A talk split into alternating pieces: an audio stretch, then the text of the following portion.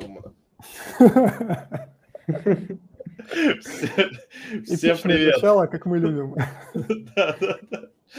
Всем привет. Это подкаст .NET и не только. С вами Саша Кугушев, это я. Ар... Ар... Артем Калман, я начну понимать, в какую сторону смотреть. Артем Акуляков. Это я. И Женя Пешков. Привет. И сегодня,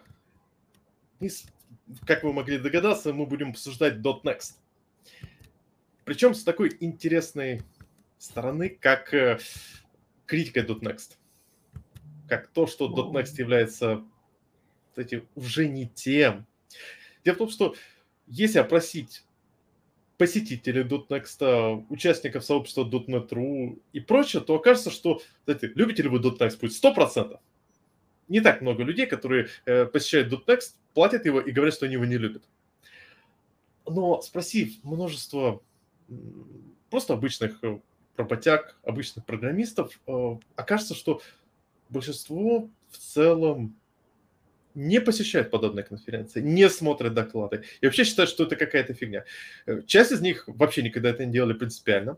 Часть из них говорят, что, ну, знаете, когда-то было нормально, когда-то я ходил и было здорово, но сейчас .next уже не торт.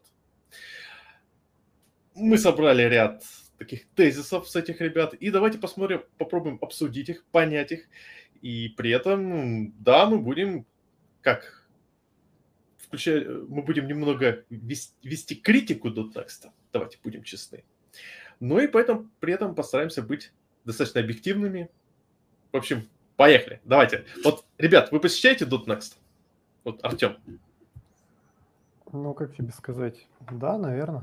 Но не, не всегда, не все. А, не все конференции, не на всех я был. А когда ты последний раз платил за .next? О, это было очень давно. Если как бы я обычно попадаю туда как э, этот, э, либо представитель сообщества, либо еще как-нибудь вот так, и обычно у меня, короче, проход бесплатный. Ты переодеваешься в, там, не знаю, работника или в... В кого можно переодеться? Я думаю, в кого ты можешь переодеться? В Акиншина? В Акиншина, да, в Акиншина. Переодеваюсь в Акиншина, и меня пропускают бесплатно. Просто говорят, а, привет, проходи. Я такой, окей. Прохожу, как бы снимаю парик, рубашку и иду дальше. Супер. Женя, а вот ты когда последний раз на DuText ходил? И вообще, ходишь ли ты на все DuText? Я последний раз э, ходил, если это можно так сказать, на .next на весенний э, в этом году. Вот, э, в 2020 я на .next не был, а до этого был, по-моему, на 6 .next, если мне не изменяет память. Вот, и я ни за один из них не платил. Красавчик. Вот, но тест-2 это были оплаченные работодателем, и на четырех я уже рассказывал доклады. По-моему, на четырех. Ну, у меня аналогичная ситуация была на первый .next, который самый-самый-самый первый, когда, знаете, там еще была статья на тему на Хабре, как джависты сделали конференцию для дотнетчиков. Вот на этот .next я сходил за счет работодателя. Там, на следующий тоже ходил за счет работодателя. Э, при а этом... Я вот сходил за свой счет тогда. Серьезно? Да. Вау. Я а приехал из Красноярска за свой счет. Не знаю, ну как-то прошли мимо по коридору, наверное. Да, представляешь, вот, вот. Да. Ну, в общем, и по факту это тоже, как правило, либо за деньги работодателя, либо уже как э, там представитель сообщества и прочее. Ну или как спикер. И вот, смотрите, получается, у нас все присутствующие были на самых-самых первых .next. Вот с вашей точки зрения, .next стал лучше или происходит какая-то деградация? Знаете, мне кажется, что .next стал лучше, но изменились мы. Как это ни странно. Ну, потому что мои ощущения вот от первого .next, на ну, за который я прям заплатил сам, собственного кармана, причем еще, типа, билет туда-обратно, вот, а, ну, это была довольно крупная сумма на самом деле тогда. Вот. И как бы у меня было прям такое, типа, вау, вот это круто, прям вообще офигенно, все, все классно, столько нового узнал, прям там такой заряд, короче, энергии, прям возвращался назад. И такой думал, все, все, надо, короче, вот качаться, короче, там развиваться, читать, что-то сейчас, короче, вот все, что я услышал, сейчас, короче, зафигачу себе в проект. Вот не знаю зачем, но это, короче, должно быть у меня в проекте. Тут уже столько всего интересного рассказали. Ну, то есть прям вот заряд был, ну, неимоверный. Это было прям супер круто. Вот я это вот так запомнил. Вот, объективно. Ну и со временем там, наверное, постепенно вот этот вау-эффект, он сходил на нет, если честно. И сейчас уже такого прям заряда нету. Заряд. Ну, слушай, а, а вот, Женя, у тебя как, за, как, как с зарядом? Я не могу вообще сказать то, что как бы я ходил на .next с самого их начала, потому что еще до того, как я начал ходить на .next, они были однодневными. Тот, на который я сходил впервые, это был, э, по-моему, первый двухдневный .next. Это был 2017 год, весна. Вот, и тогда как бы первый .next, э, на котором я был, мне он показался относительно хуже, чем те, на которых я был после. Вот. На это была, так сказать, объективная причина. Эта объективная причина называлась э, релиз э, .NET Core версии, ну, еще тогда один. И вот тогда было очень много докладов. А вот как э, что-то сделать в NetCore, как что-то а, какая-то новая фича в NetCore, отличие там NetCore от фреймворка, почему .NET Core убьет Java.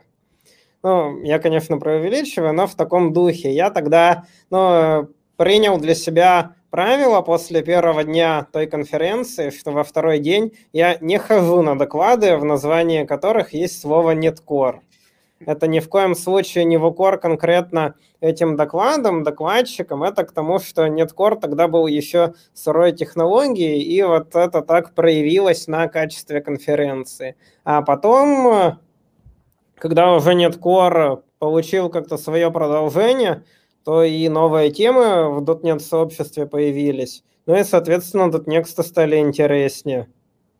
Но и еще как бы на первых двух дотнекстах я был э, как э, слушатель. И как вот слушатель я проходил на конференцию, я даже не знал, что мне там, э, собственно, делать, с кем мне там общаться. Вот, и в основном общался уже с теми, кого знал до этого. А вот когда уже а, сам рассказывал доклады, тогда внезапно и общение на конференции появилось, и нетворкинг, и само посещение конференции стало а, куда более интересным занятием. Вот, кстати, о нетворкинге. Если послушать многих ребят, когда вообще пошла пандемия, и многие конференции перешли на формат э, офлайна, формат, э, ну, понимаете, какой. Многие стали говорить, все, нетворкинга нет. Ребята, какой может быть нетворкинг в онлайн-конференции? Помню, мы с Толей обсуждали темы, как там организовать, может, что-то типа онлайн-игры или что-то в этом духе, и подобные вещи потом, кстати, реализовывали, ну, не мы, а там сами Джугру. Но тут возник интересный такой момент. Ребята, у меня, честно, возникало всегда интересное ощущение от нетворкинга на конференции, что нетворкинг всегда крутится вокруг спикеров и каких-либо круглых столов. А так, если, ну, мы же программисты, мы айтишники, мы все зажатые, закомплексованные ребята. Мы когда приходим, мы, как правило, такие, ну, как бы, ребят, ну, слушайте... Ну, слушай, если тебе мешают комплексы, пойди, там бар есть после конференции, выпей, и сразу вот вся, так сказать, тревожность пройдет, и будешь общаться. Ну, это зависит от того, как на тебя действует алкоголь. Возможно, тревожности станет больше. Тут как бы эффект такой. Ну, к, слову о нетверкинге, если честно, а, мне кажется, там не вопрос вот, реально нетверкинга, потому что я согласен отчасти с Сашей, потому что, ну, объективно говоря, как бы у нас тусовка такая немножко зажатая, и поэтому если а, вот этот вот самый нетверкинг не организован вокруг какого-то стола, либо там спикера, либо еще кого-то, действительно людям немножко тяжело взять вот просто с бухты-барахта подойти к незнакомому мужику и сказать «Привет, ты кто?» А я вот, короче, там, не знаю, пишу тут такую штуку, а ты что пишешь? Ну, есть некоторый барьер, как бы, и большинство так все-таки не делает, им трудно это сделать психологически. А мне кажется, больший смысл именно офлайновой конференции был в том, что, в принципе, в атмосфере. В Потому что ты приходишь, ты понимаешь, что вокруг тебя, короче, тусит вот большая толпа чуваков, которые плюс-минус интересуются тем же, что и ты, наверное, горят тем же, что и ты. И это типа, ну, типа, ну, прикольно. Ну, какая-то такая есть тема. Ну, Нет? Ну, ребята горят, да, но все равно ты такой все равно ходишь, такой, ну, кому подойти, с кем пообщаться. В этом плане большой плюс, на самом деле, сообществ, то, что всегда были какие-то круглые столы, но они тоже происходили, как правило, в духе ребята общаются, и кто-то из зала иногда выкрикивает что-нибудь там «Спикер мудак, удалите его». Слушай, ну я помню еще те конференции, где, ну, когда .NET.ru еще не оформилось как сообщество полноценное, и на джуговских, ну, получается, вот конфах там не было комьюнити стендов в принципе, и не было никакой комьюнити активности, и тогда а, весь вот этот вот тусич и нетворкинг, он, короче, крутился вокруг стендов компаний. И там да. была такая история, что нужно обязательно, короче, прийти на какой-нибудь стенд и там, короче, попробовать поумничать и там задрочить э, девочку и чарщицу, которая там что-то пытается, не знаю, стикеры тебе в это... Я на таком ну, стенде стоял. Это ад. Я ну, да, это такое пос... жестокое развлечение. Пос... После получаса, ну, мы пришли, это был, я не помню, какой .next, э, мы стояли на стенде Епама, и после полутора часов стояли, в общем, там, там какие-то загадки раздавали, общались, отвечали на вопросы. После полутора часов я пошел на первый доклад, то есть вот мы пришли пораньше, и я просто заснул на нем. Ну, слушай, на самом деле же тут получается так, что если ты стоишь на стенде, то ты уже не ходишь на доклады. И это у тебя как бы отнимает э, все, по сути, время конференции, потому Нет. что ну, некоторые слушатели, они тоже приходят на стенды во время докладов. А, нет, а обычно у нас как? Э, мы стоим, ну, именно э, на стенд приходит э, рекрутер и технический специалист технический специалист, соответственно, ходит сам на доклады, э, рекрутер, она все время на стенде, иногда во время как бы, перерыва куда-нибудь отходит. Как Но это зависит что... от того, как стенд сделан. Это зависит от Если насколько... на стенд большой спрос, то на нем стоит обычный разработчик все время. Бедный разработчик. Он записывает это... баги в трекер. Да я понял, какой, про какой стенд ты говоришь. Не, обычно стенд, на стенды, если не JetBrains, многие люди заинтересованы потому что там можно мерч собрать какой-нибудь клевенький. Хотя и на JetBrains можно собрать клевенький мерч. Мне носки понравились с прошлого. Да, я до сих пор их Позапрошлого. Да, и значки классные. Райдеровские офигенные просто. Да, у меня тоже на портфеле висит. Ну, это не только про JetBrains'овский стенд. На контуровском, например, тоже всегда были разработчики, которые все время были на стенде. И тоже как бы общение с ними было востребованным очень от участников конференции. Не, я соглашусь. Про, про мерч, даже... да, про мерч это была отдельная часть конференции. Я помню, что с последнего офлайна московского я, по-моему, привез два рюкзака мерча. Неплохо ты задачки решаешь. Окей, получается... открыл. Главное, получается, ребят, что? Что, в принципе, с точки зрения коммуникации, ну, ничего не потеряли. Мне кажется, те, кто коммуницировали, они продолжают коммуницировать. А те, кто э, думали, что вот сейчас возьму, закоммуницирую, как закоммуницирую, перекоммуницирую, ну, как бы, что есть, то есть. А... Ну, слушай, я тут с тобой не согласен.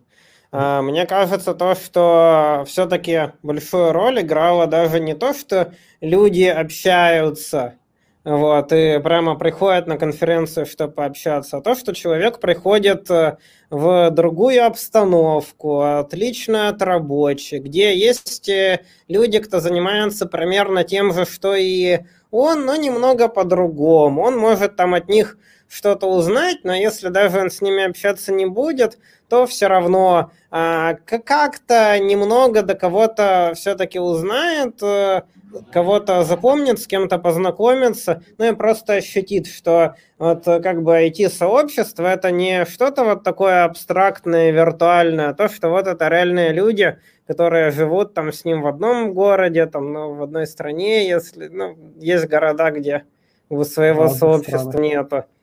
Вот, тоже повод опять приехать.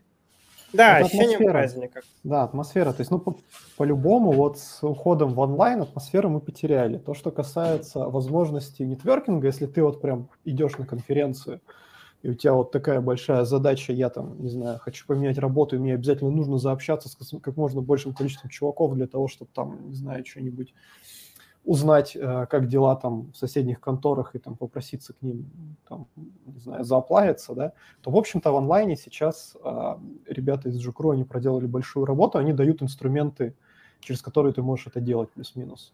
Но вот атмосфера, она, мне кажется, утекла все-таки чуть-чуть. Вот относительно атмосферы хочу рассказать, как у нас э, проводились недавно корпоративы на работе. Ну, то есть, как бы у нас как пошли в локдаун, офлайн корпоративы перестали проводить. Э, начали Слабаки. проводить онлайновые. М? Слабаки.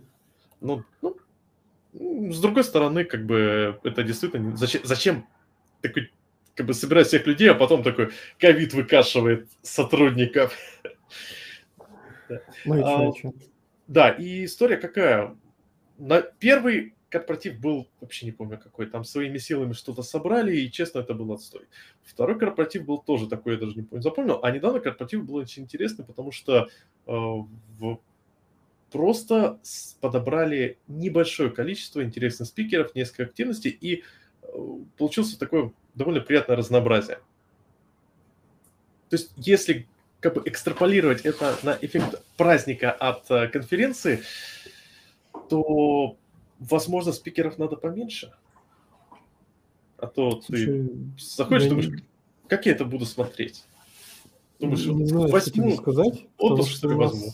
Э, корпораты идут в офлайне все. Ну, просто, типа, у нас корпорат делается на департамент. У нас департамент меньше 50 человек.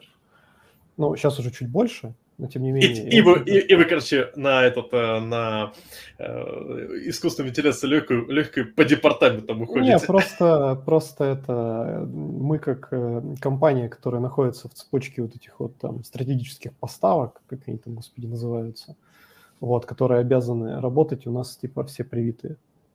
Так что все нормально.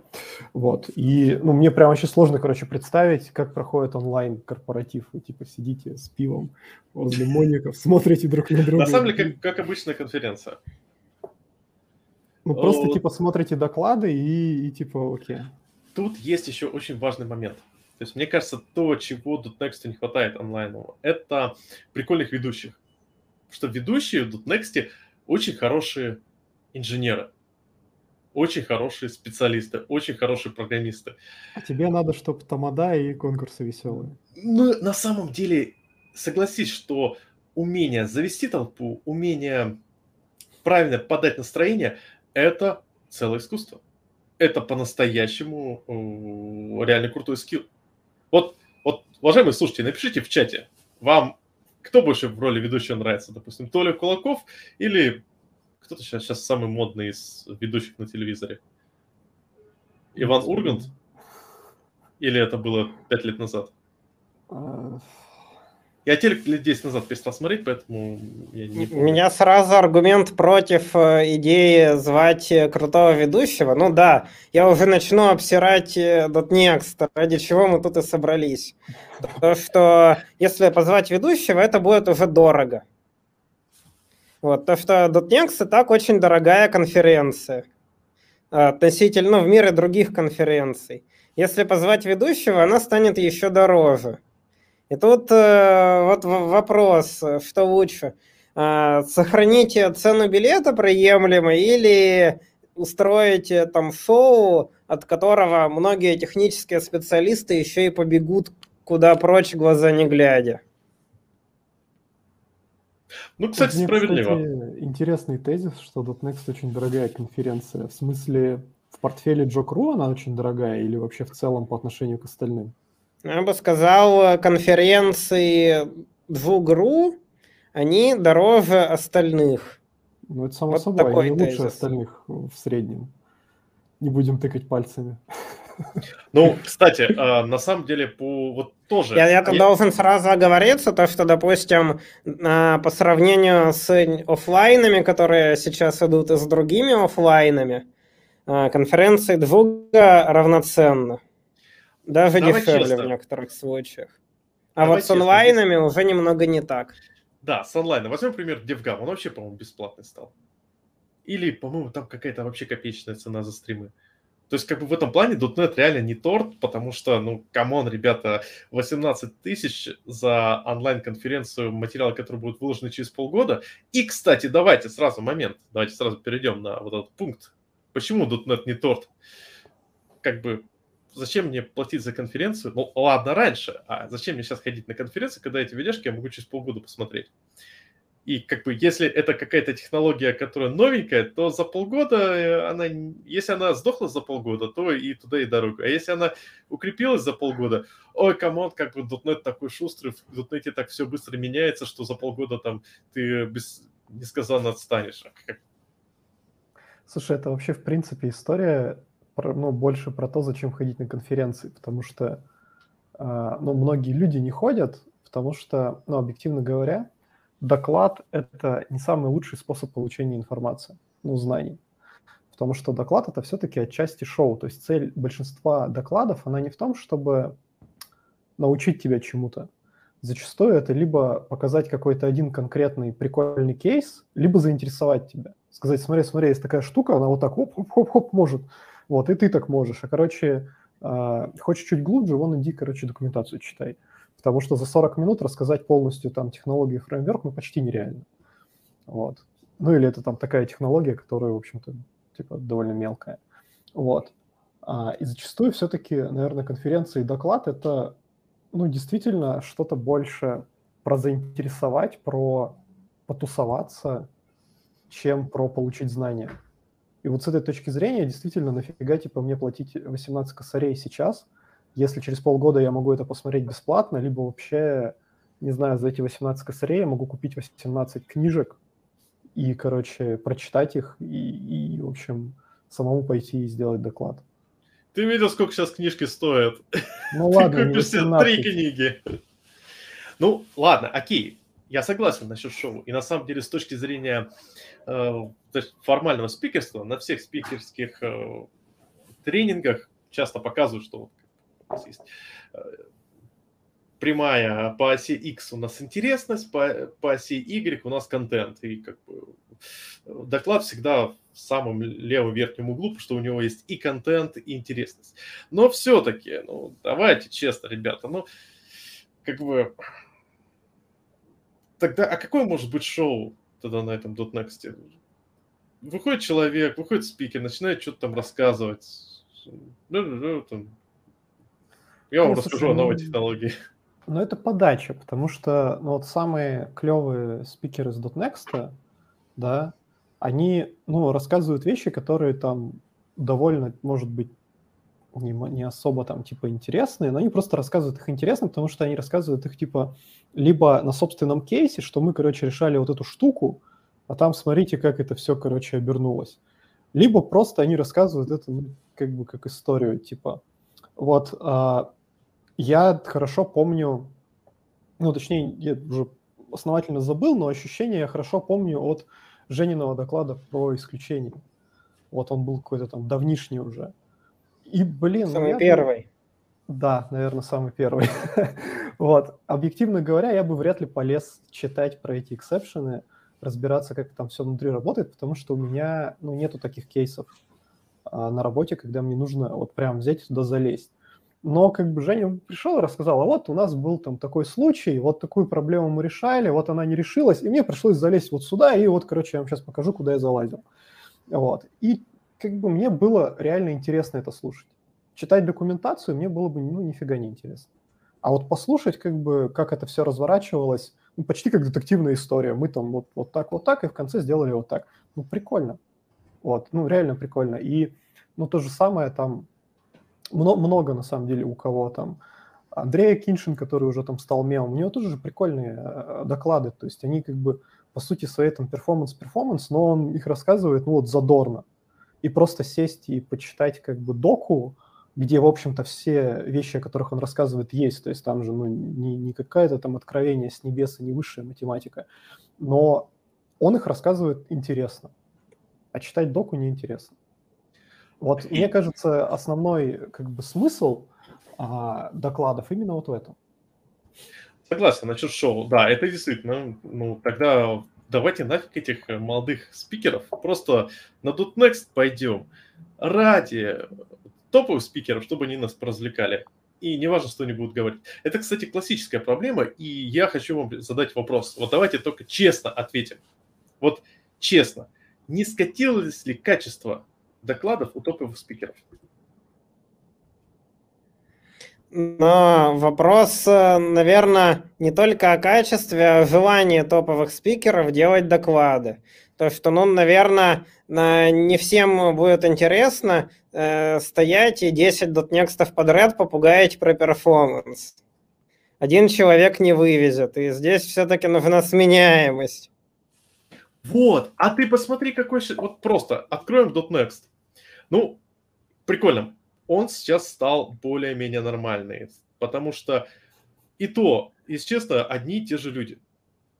То есть, если честно, да нет, вот я сейчас стрим, смотрю, скроллю, и, знаете, меня немного напоминает это э, аншлаг или кривое зеркало. То есть, знаешь, ты, ты запускаешь и видишь, м, половина людей ты уже видел до этого. Вот, о, Регина Дубовицкая, о, там, Слушай, ну давай как бы честно, конечно, есть костяк спикеров, а, которые там, ну, делают большую часть докладов. Наверное, часть из этих спикеров, у них, скорее всего, еще и позиция называется как-нибудь там типа developer advocate или что-нибудь такое, и это их, в общем-то, работа на фултайме. Вот. А, но, тем не менее, в том же DotNext все-таки есть какая-то новая кровь, периодически она появляется, появляются новые лица, и некоторые из них, ну, прям хороши.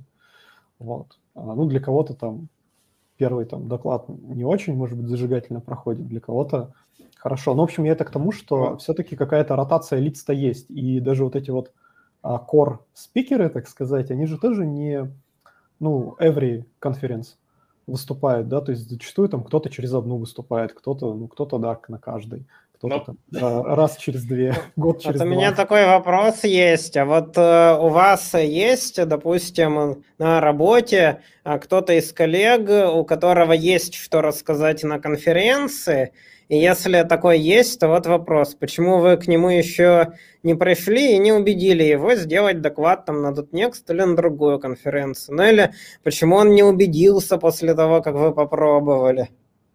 Слушай, ну, я знаю, почему не убеждаются, потому что люди боятся. Это очень ну, большой стопор. Всегда, когда ты приходишь к чуваку и говоришь, парень, ты там сделал что-то классное, а давай мир об этом узнает. И он такой, «А, да нет, а вдруг меня там это, тряпками закидают, или там еще что-то, или еще что-то, или там бей мне некогда там. Типа, ну, вот такая вот история. Но это чаще всего. Один из способов как раз помогать таким ребятам, это показывать какой-нибудь скатившийся доклад. Вот выходит какой-нибудь спикер, какой-нибудь там Максим Галкин, хотя нет, он уже не юморист. Кто там из юмористов был? Я что-то вообще их не помню. Я помню Регину Дубовицкую. Вот ее, ее сложно забыть. Вот выходит Регина... А, Петросян. Вот, вот выходит Евгений Ваганович такой и начинает рассказывать очередную вещь. Когда-то вот, у него были шикарные доклады у Евгения Вагановича, а сейчас у него уже как бы что? Да у него такие доклады стандартные. Он приходит, взял на отвали. И ты как бы думаешь, ну, чувак, я же тоже так могу. Меня в свое время это дико убедил. Я несколько докладов с .next посмотрел от иностранных спикеров и такой, come on! И эта приглашенная звезда, да Я пробую... Но слушай, звезду приглашают больше ради звездности. Я вот тут очень хорошо помню, тоже московский DotNext, на который приехал Рихтер. И в первый день он рассказывал доклад про дженерики. По-моему, еще 2003 года. Да, вот. Да. да, но главу из книги, вот именно. И весь первый день все говорили, вот какой у Рихтера был плохой доклад. Вот. Он у меня все он моего обсуждали. аудиторию забирал. Ну, это же вот что дальше, да, на второй день а, снова доклад у Рихтера. Вот, и вся конференция на второй день, кто вот говорил, что Рихтер рассказал плохой доклад в первый день, идут к нему во второй день. Я это хорошо запомнил, потому что у меня был доклад в соседнем зале. В этот же таймслот. Вот, я помню эту подлянку от Рихтера. Да, так у меня тоже. У меня он в первый день отобрал аудиторию, у тебя во второй день отобрал аудиторию. Надо его найти подворотник где-нибудь. Ну вот э, я к чему это? Я к тому, то, что когда приезжает кто-то из звездных спикеров, э, люди идут э, в основном не послушать контент, а как бы посмотреть там на живого фараона. Приобщиться. Вот, что вот, типа, звезда там Владимир Путин приехал на конференцию. Эффект тот же самый будет. Погоди-ка, и давай, пойти подписать книгу. Давай, давай потише, а то, знаешь, у нас как бы подка подкасты могут закрыть вместе со всеми ну, нами. А, ну, я, я, я не говорил другую фамилию, за которой могли бы закрыть сейчас. Да, короче, смотрите, возвращаясь к этой истории, во-первых, а, те, кто организовывал конференции, в принципе, в курсе о том, что есть большая разница между СНГ, культурой докладов и, ну, условно, европейской, американской, да, потому что у нас люди пытаются в докладах, как бы так помягче сказать, выпендриваться, поэтому у нас очень много хардкора, расчлененки, там, дезассемблирования вот этого всего, и как бы, ну, у нас уровень вот именно технический довольно крутой на самом деле. Да потому Ребята... что у нас, а, у нас особенность а, такой как бы менталитета, а, такая, что я, каждый спикер выходящий, он, нет, каждый спикер выходящий, он боится. И он вполне обоснованно боится, что в какой-то момент кто-то из зала скажет, да ты эксперт, да ты спикер, да ты вообще никто! Что за фигню ты несешь? Вали отсюда! Это все понятно, да, все как бы это. Вот, но тем не менее, условно, в Европе и Штатах там доклады рассказывают, ну, именно вот на заинтересовать. То есть у них очень много большой процент докладов типа интро в какую-то технологию или фреймворк, и значительно меньше докладов про хардкор расчлененку. А ну, в СНГ условно это либо 50 на 50, либо расчлененки даже немножко побольше. Вот, это первый момент. Второй момент, а история с Рихтером, она ну, не вопиющая, потому что почти все звездные ребята, которые приезжают, рассказывают то, что они либо уже рассказывали, либо реально главы из своей книги, потому что та же самая история, это вот там Скотт Влашин, который приехал – что вы думаете, он на .next подготовил какой-то новый материал, он взял как бы а, там из своей книги свой же доклад, который он уже до этого рассказывал на NDC, где только не рассказывал по пять раз, просто приехал с ним и рассказал. И большинство ребят, которые вообще, в принципе, знают, кто такой Скотт и что он хорошего сделал, они, в общем-то, пришли и просто шестой раз подряд послушали этот доклад, как бы, ну, пересказанный немножко в другом ритме, похлопали и ушли. И, ну, в общем, это, наверное, не особо страшно, на самом деле. И вот у меня как раз основной довод. Почему .next не торт? Как было раньше? Пришел, приходит Скотт Влашин. Ты такой, ну ладно, послушал докатку, да, я это уже 25 раз слышал, замечательно. И после этого ты идешь на островок, где стоит Скотт, и ты его расспрашиваешь. То есть у тебя есть небольшая сессия вопросов-ответов, когда ты можешь задать, а дальше ты на островке, вот у тебя есть тело Скотта, и ты его можешь как бы задавать вопросы, пока он не, через час не скажет «Sorry, guys, I have to leave» или что-то в этом духе. Но сейчас у тебя там «Опа!» Я могу задать вопрос, и есть небольшая вероятность, что на него ответят. И такой типа, ну, come on, зачем вообще все это дело? Я вот помню то, что на онлайн-конференциях после докладов есть зум-комната. Вот э, чем для тебя отличается живое там тело спикера и его говорящая голова в зум-комнате? Я, я, я, я пошутил бы про секс, но нет, не буду. Ну, кстати, а есть э, вот, вот, вот есть на Дутнексте, я просто не уверен, есть ли на Дутнексте зум-комната со Скоттом Влашиным? Наверняка есть. Я не знаю. Я ну, помню, вообще, что кстати, после каждого доклада есть комната. Да, и оттуда, по-моему, организаторы насильно загоняют, и когда ты готовишь доклад, тебе даже говорят, что готовься, дружочек, будет еще плюс там сколько-то минут после в зум-комнате обязательно должен быть. Вот. Ну, то есть я не думаю, что для там кого-то из звезд делают исключение по этому поводу. Потому что, ну, собственно, ну, наверное, огромная ценность этих самых звезд как раз в том, что с ними можно поговорить после. Хотя, конечно, есть вот там в случае со Скоттом и Рихтером есть, наверное, э, проблема... Ценность подписать книгу? Ну да, ценность подписать книгу, а еще ценность в, в этом, как, языковой барьер может стопить ребят все-таки. Одно дело читать тех доки и смотреть докладики, другое дело открыть свой рот перед звездой и, не дай бог, перепутать там какой-нибудь глагол. Ох, ох, у меня шутки пошли. Открыть рот перед звездой, да? Саша, Саша. А, но на самом деле у меня есть аргумент в пользу того, что даже а, звезды с заезженными докладами все равно хороши. Аргумент состоит в том, что условно приехал там Скотт Лашин, да, и рассказал доклад. Понятное дело, что все F-шарписты уже слышали его там миллиард раз примерно, вот, и для них не особо ничего, ну, как бы ничего нового-то не было. Но помимо этого же были ребята, которые, ну, просто тупо не в теме, а им взяли и сказали, что вот приехал какой-то дядька, будет рассказывать про F-Sharp функциональное программирование, и вообще он звезда, короче. И пацаны просто пошли ради интереса узнать, кто он такой, и расширили свой кругозор. Мне кажется, это Epic Win. Ну, И плюс вот стоит не забывать про джунов, стажеров и всех таких ребят, кто только входит в профессию, а им тут сразу раз и крутого чувака подсунули, понятно, что читать. И вот тут у меня сразу вопрос. Проблема курицы и яйца. Вот что должно быть раньше? Интерес в технологии или же доклад про нее? Ты вот вообще прям не щадишь. А в чем разница? А разница в том, что когда первое, когда мы начинаем с курицы, то есть у человека уже есть интерес к докладу, он уже, у него уже есть бэкграунд. Он идет конкретно на Скотта Влашина, с, понимая, чтобы послушать по, про pipeline oriented programming.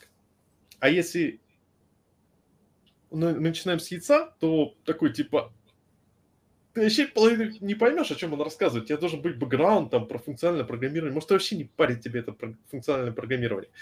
То есть проблема в том, что некоторые, не все э, доклады, они, явля... они требуют определенный набор бэкграунда у человека, определенный контекст. То есть понятное дело, что мы сейчас не говорим о том, что приходит там приходит джавист на .next конференцию и слушает. Нет, мы говорим о том, что приходит человек. Что тут у вас, ребят? А, вы уже на Linux работаете? Нифига себе. это, это, это было... Это, да, уважаемые слушатели, если у вас ёкнуло, приходи, слушайте наш предыдущий выпуск, где мы как раз обсуждали мифы, в том числе эх, злобную винду и прочее. Ну, кстати, вот э, доклад Ско- Скотта Влашна, он хороший, потому что он сделан именно в контексте того, что человек понимает, о чем мы э, будем говорить, э, э, и, как сказать, бэкграунд для него вполне адекватный. Ну, допустим, вот э, Марко де Сантис, creating a GraphQL API with ASP.NET Core. Ну, может, человек вообще не знает GraphQL. Что это такое? Ну, что у него? Зачем ему эта вся радость?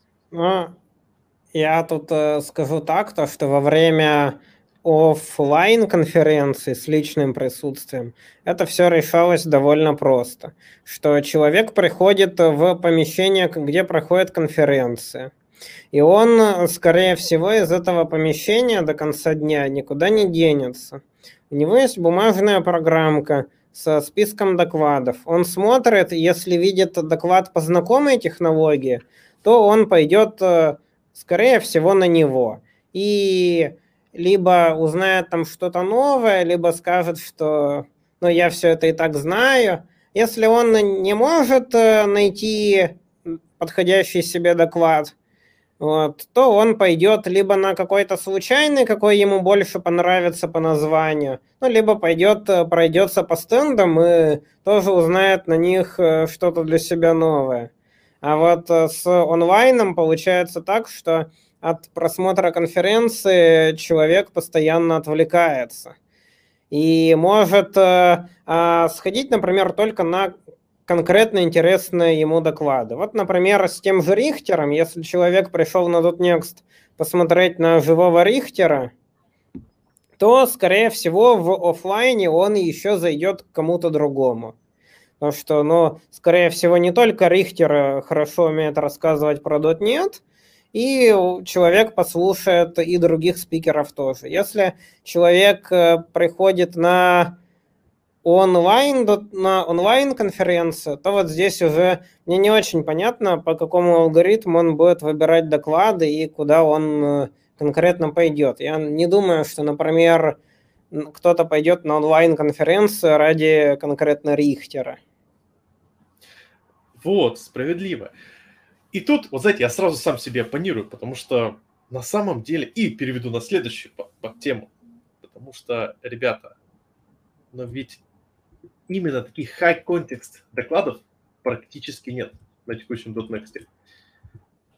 Почти все доклады являются чем-то в духе, э, ну, знаете, ты на них можешь прийти с практически нулевым знанием .NET.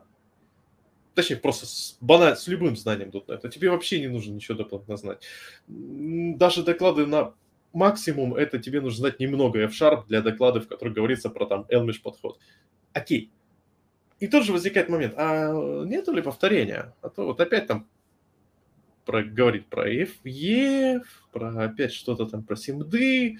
Э, в свое время была модная тема про рослин, на каждом дотнексе про рослин говорили. Нет ощущения, что я, это был уже в Симпсонах. Всегда такое было, особенно с темой F-Sharp. Я думаю, ты мне будешь оппонировать. Не получилось, Саш. Давай еще, еще раз попробуй. Пусть получится. Ну, то есть нет вообще, ну, окей, то есть тогда зачем, это уже было, может, там пересмотреть просто доклад, который был там год назад? Не, но ну, все равно есть какие-то отличия от доклада к докладу. Конечно, но мне кажется, вообще тут э, надо считать так, то, что конференция это не туториал. Вот если кто-то воспринимает конференцию как туториал, то ну, он что-то делает, скорее всего, не так. Я вот видел а, в чатах такие призывы сделать именно туториал конференцию, там доклады на заказ там по определенным темам. Мне кажется, все это крайне не взлетит. И Где? А доклады как, как должны проходить из практики. Как это Оно как доклад на заказ? на заказ, но это была такая странная концепция конференции на, для джунов, вот, где им будут рассказывать э, прямо как по учебнику. Вот здесь будет доклад про дженерики, вот здесь доклад про эксепшены, вот здесь доклад про синтаксис, э, про новые фичи C-Sharp 10, ну и вот так далее.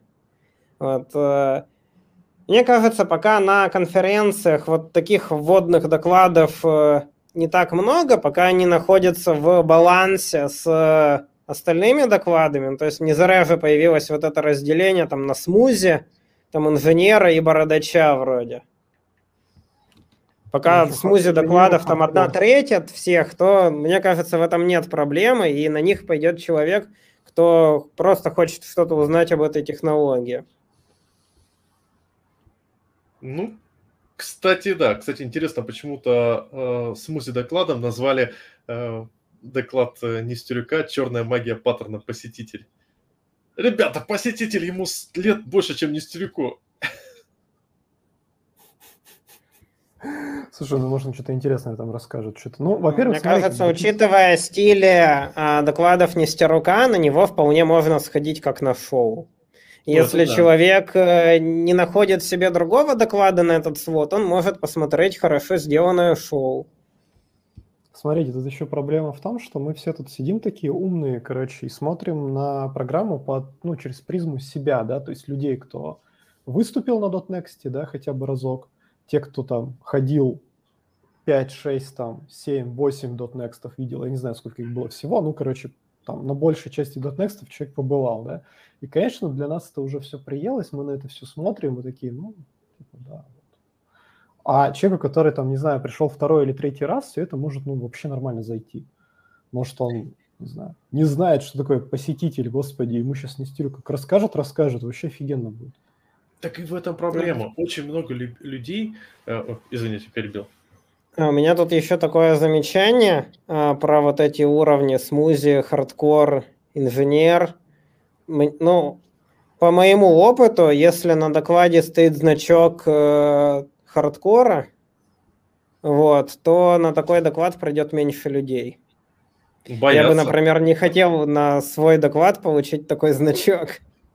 А на твоем докладе что у нас? По-моему, по-моему, по-моему... инженер. Да-да-да, у тебя инженер.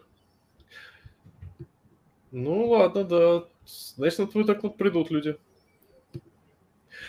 Да, так вот, что я хотел сказать. Забыл. Вспомнил.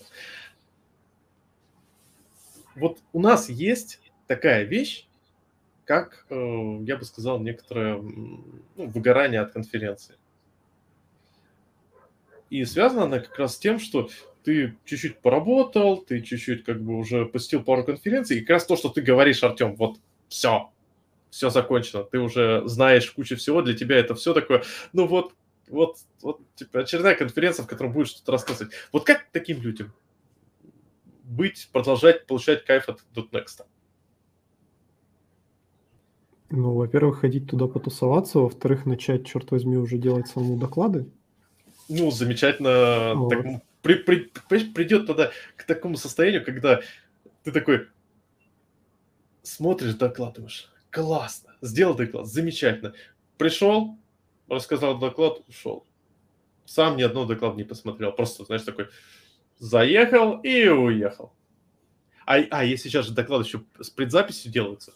Так, закинул, посидел, поотвечал на вопросы и уехал. То да. Ну, нормальная ситуация. Вот, вот как быть таким людям? Вот что, что этим людям посоветуете, ребят? А таких людей реально много.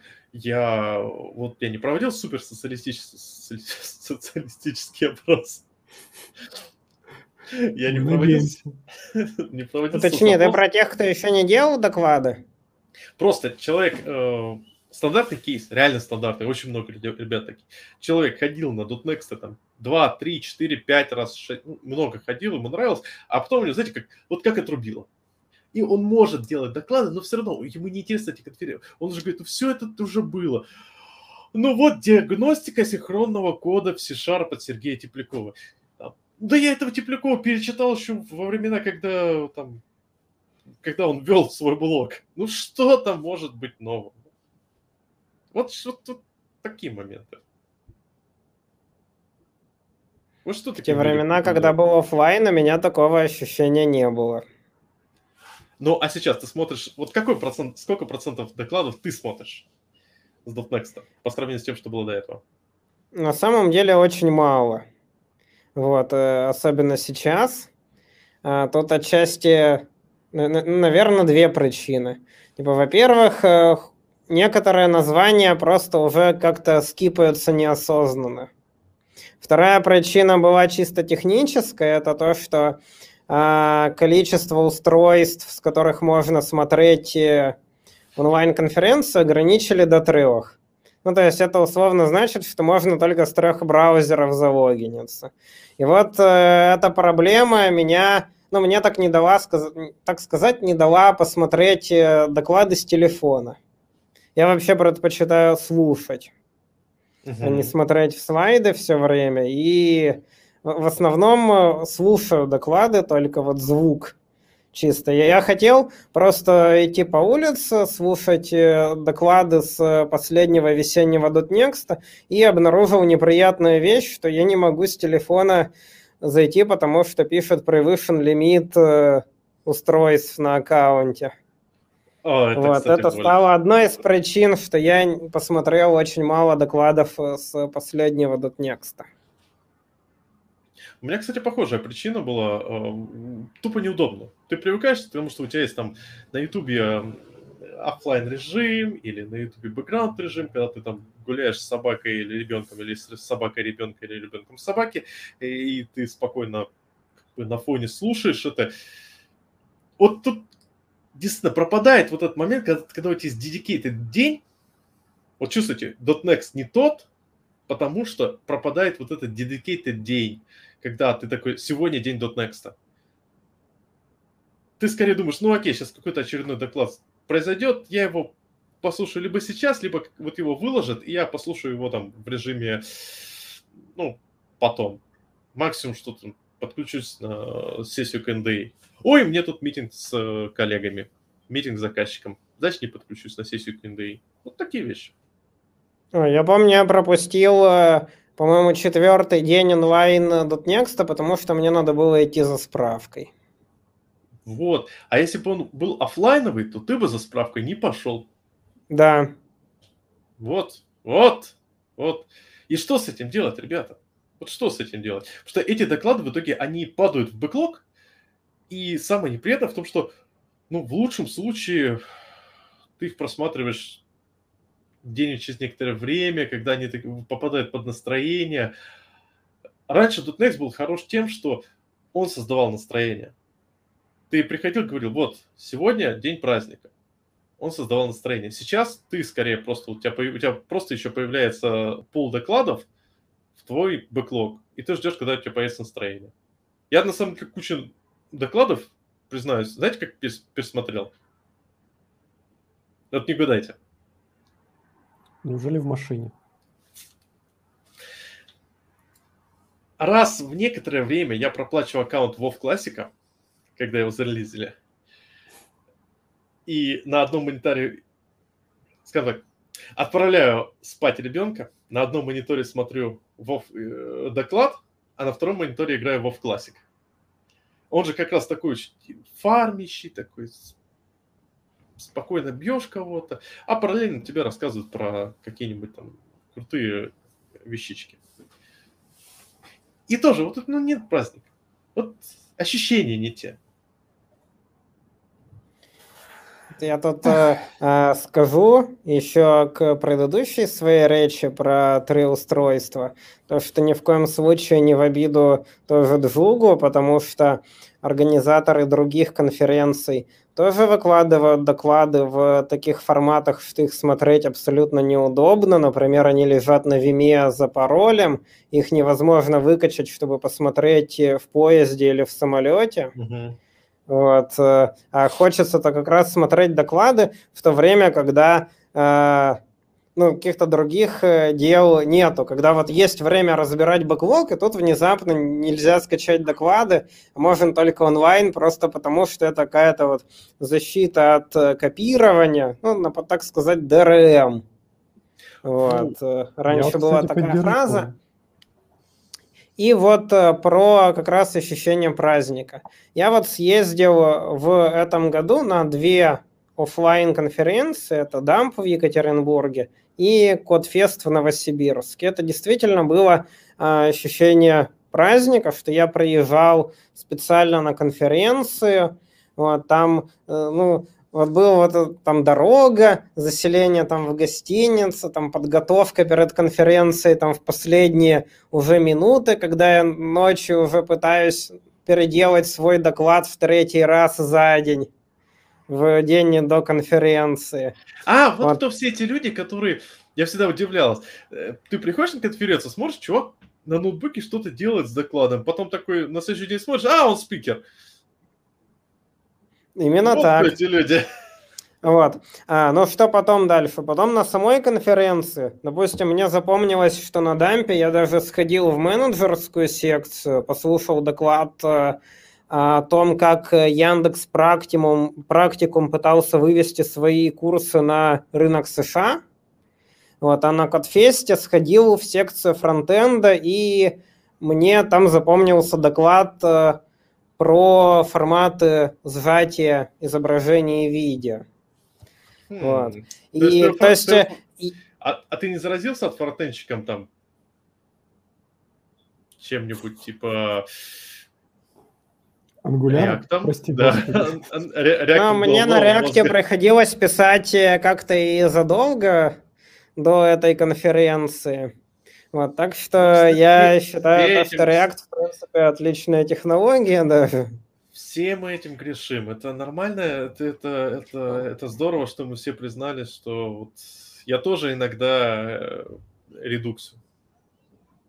Ну, суть-то здесь какая? Да, допустим, после того же Кодфеста там, а, после самой конференции там все поехали там по барам, вот, на автопате, а с онлайном-то такого нет. И вот это реально было как то, что я оторвался от привычных э, дел, ну, по сути, и в том, и в другом случае почти на неделю, потому что ехать там было не так э, близко, да и конференция двухдневная тоже.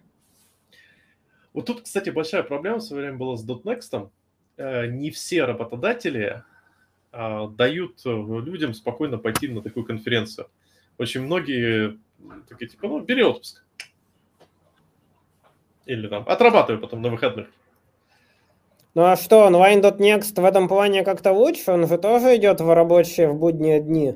А понимаешь, в этом фишка, что раньше ты брал эти выходные, ты брал это day off, ты как бы Понимаешь, тебя это как бы мотивировало. У меня А тут сейчас- есть боль, Давай. короче, как человек, который организовывал конференции. Есть два типа людей, короче. Вот. И невозможно угодить обоим. Короче, первый тип людей говорит, типа, меня не отпускают, ну, как бы, мне надо работать. Ну, типа, почему вы делаете конференцию в будние дни? Сделайте, короче, в субботу-воскресенье, чтобы я мог прийти, короче, и все было классно. Вот. А, есть второй тип людей, короче, полностью противоположный, который говорит, чё, в субботу-воскресенье ходить на конференцию? Вы обалдели, что ли? Я туда пойду. Только в рабочее время, между прочим. И все. И, короче, вот эти две категории вообще никак не пересекаются. И зачастую, как организатор, ты вынужден выбирать либо А, либо Б. Ну, А раньше, помнишь, делали в пятницу и субботу? я понимаю, да, я понимаю, так тоже Чтоб ни делали, тем, это ни другим. компромиссный вариант, чтобы, что, да, чтобы, короче, в первый день пришли первые, а второй день пришли вторые. Вот, когда мы как бы делали у себя конференции локальные, мы всегда делали субботу-воскресенье, потому что в регионе людям, ну, короче, очень редко дают отпуска, оплачивают конференции и очень редко дают отгулы на время конференции. Поэтому, если ты У сделаешь вас, наверное, день, конференция была на один день. на два. И на один, На и на два. два мы делали, Тут- да. тут- Ну, тут сначала первые там четыре, там, три года мы делали однодневную, потом начали там на два дня делать. Вот. И как бы, но джуги делают типа вот выходные, э, будние дни, да, и насколько я понимаю, это осознанное решение, у них есть какая-то статистика, на основе которой, короче, вот в столицах люди сказали, что, короче, что там свой выходной мы не будем тратить, мы придем. На только, самом короче, деле просто очень работодателя». удобно проводить две конференции подряд. Типа, подожди, когда одно за другой сразу? Да, ну, допустим, в начале .next, а потом сразу холит JS. И Да, тут, да, если да. ставить конференцию на выходные, то получится, что э, в обиде останутся или одни, или другие. А тут э, как бы никто не обижается, у всех в будние дни. А то Неправда. Скажут еще, Обычно- что там фронтендеров унизили, поставив конференцию на субботу. Слушай, ну погоди-ка, обычно JS как раз происходит в выходные. А .next где-то там четверг-пятница, а потом сразу ходит JS на следующий день. Суббота, А, ну воскресенье. возможно. Да, тогда... Теперь Ну, нас... тогда скажу так, что как совпало, кому повезло. То есть там, короче, э, этот, э, кидается монетка, они кидают монетку, э, кто выпадет, тот будет в выходных, на выходных, а там с- со всех сторон написано Holy JS, Holy JS. А на ребре .next. А Если Но, похоже, фронтендерам от зависнет- нас все-таки досталось сегодня. Подожди, а если в воздухе зависнет, то J-Point, да, или что там? Если в воздухе зависнет, то это значит, что матрица дает сбой. Ага. Понятно, короче, все. Слушайте, такой у меня на самом деле интересный момент возник. Знаете, такой маленький вопросик. Вы когда последний раз аватарки меняли в .text? Я просто смотрю на... У меня открыто доклад Теплякова Сергея. И вот как я джуном бегал на его, в его блоге, видел это лицо, так и сейчас. То есть я думаю, как бы, когда посмотрю, открою его доклад, там на меня будет смотреть не молодой такой задорный паренек с прекрасной прической, а знаешь, такой бородатый седой старец. Мне кажется, и у меня сейчас стоит фотография тоже с .next 2019 года. А Что до этого... Сейчас 21 да. Но в соцсетях, э, в мессенджерах у меня стоит до сих пор фотография 2013 Это как э, у нас э, в компании, у нас тоже есть там внутренний как бы, портал, где ты можешь аватарки менять и прочее, и, естественно, некоторые ребята аватарки не меняют. И ты подходишь такой, да, типа, допустим, на собеседование проектное приходишь, там смотришь, там, чувак, какой-то пацан, у меня будет собеседование, потом смотришь такой, так, стоп, почему пацан там на роли delivery менеджера? Ну, или, или девочка, вот тоже. И... А там приходит такая, такой либо дядька такой мордостый, либо тетка такая, тетка, И ты понимаешь, что жизнь не пощадила. Мне просто вспоминаю, когда на .next, по-моему, в 19 году был, или в 19 году, я, кажется, тогда много интервью брал у спикеров, и было забавно. Ты смотришь такой спикер, читаешь по нему, у тебя в голове отпечатывается лицо этого человека, там, а, Павел Йосович, э, Рафаэль Реальди и прочие ребята, и ты как-то думаешь, ну, чувак, чувак, чувак, подходишь к нему и думаешь, как, как же тебя жизнь-то потрепала? Просто насколько программирование вредная профессия? Вот вы Слушай, не думали есть, об этом? Есть мнение, что старость вредная профессия, все остальное такое себе. Вот. Ну, ты, пос, ты посмотри на Тома Круза. Вот он не программирует. Ну, знаешь, он как бы... У него определенный вид деятельности. Одна из, э, как сказать, одна из его, короче, профессиональных обязанностей – это держать свое лицо в тонусе. Поэтому что ты удивляешься? Он просто профессионал в своей области. Вот. Да, вот. А, слушай, а ты поменял аватарку вот предстоящему .next? Ну, смотри, я поменял аватарку с э, фотки 17 -го года на фотку 18 -го года. Ну, неплохо, слушай, а я, я честно перефотался. А, серьезно, красавчик? Ну, ты неплохо выглядишь просто. Да, я тут смотрел. Я, кстати, не знаю, как происходит обновление, потому что меняли за меня. Ну, обычно тебе пишет э, менеджер в Telegram, э, не знаю, контент-менеджер или программ-менеджер, говорит, аватарку дай. А если найду? А у тебя нашли, у тебя, видимо, знаешь, что такое, просто, может, они синхронизацию написали, что синхронизация пашных аватарок.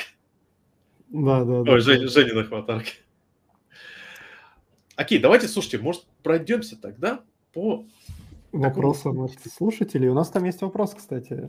Давай. Э, парень спрашивает, э, Максим Сол, по-моему, сейчас посмотрю, как... Извините, если неправильно прочитал а, ник, ну да, вроде Максим Сол, спрашивает, а как вы определяете качество доклада? Хороший он или плохой?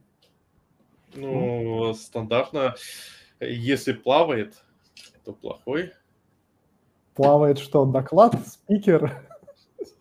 Где плавает? Зачем ну, плавает? Если, если, если спикер плавает вопросов, которые я задаю. Не, это, кстати, очень хороший вопрос, потому что качество доклада, оно строится из контента и из подачи.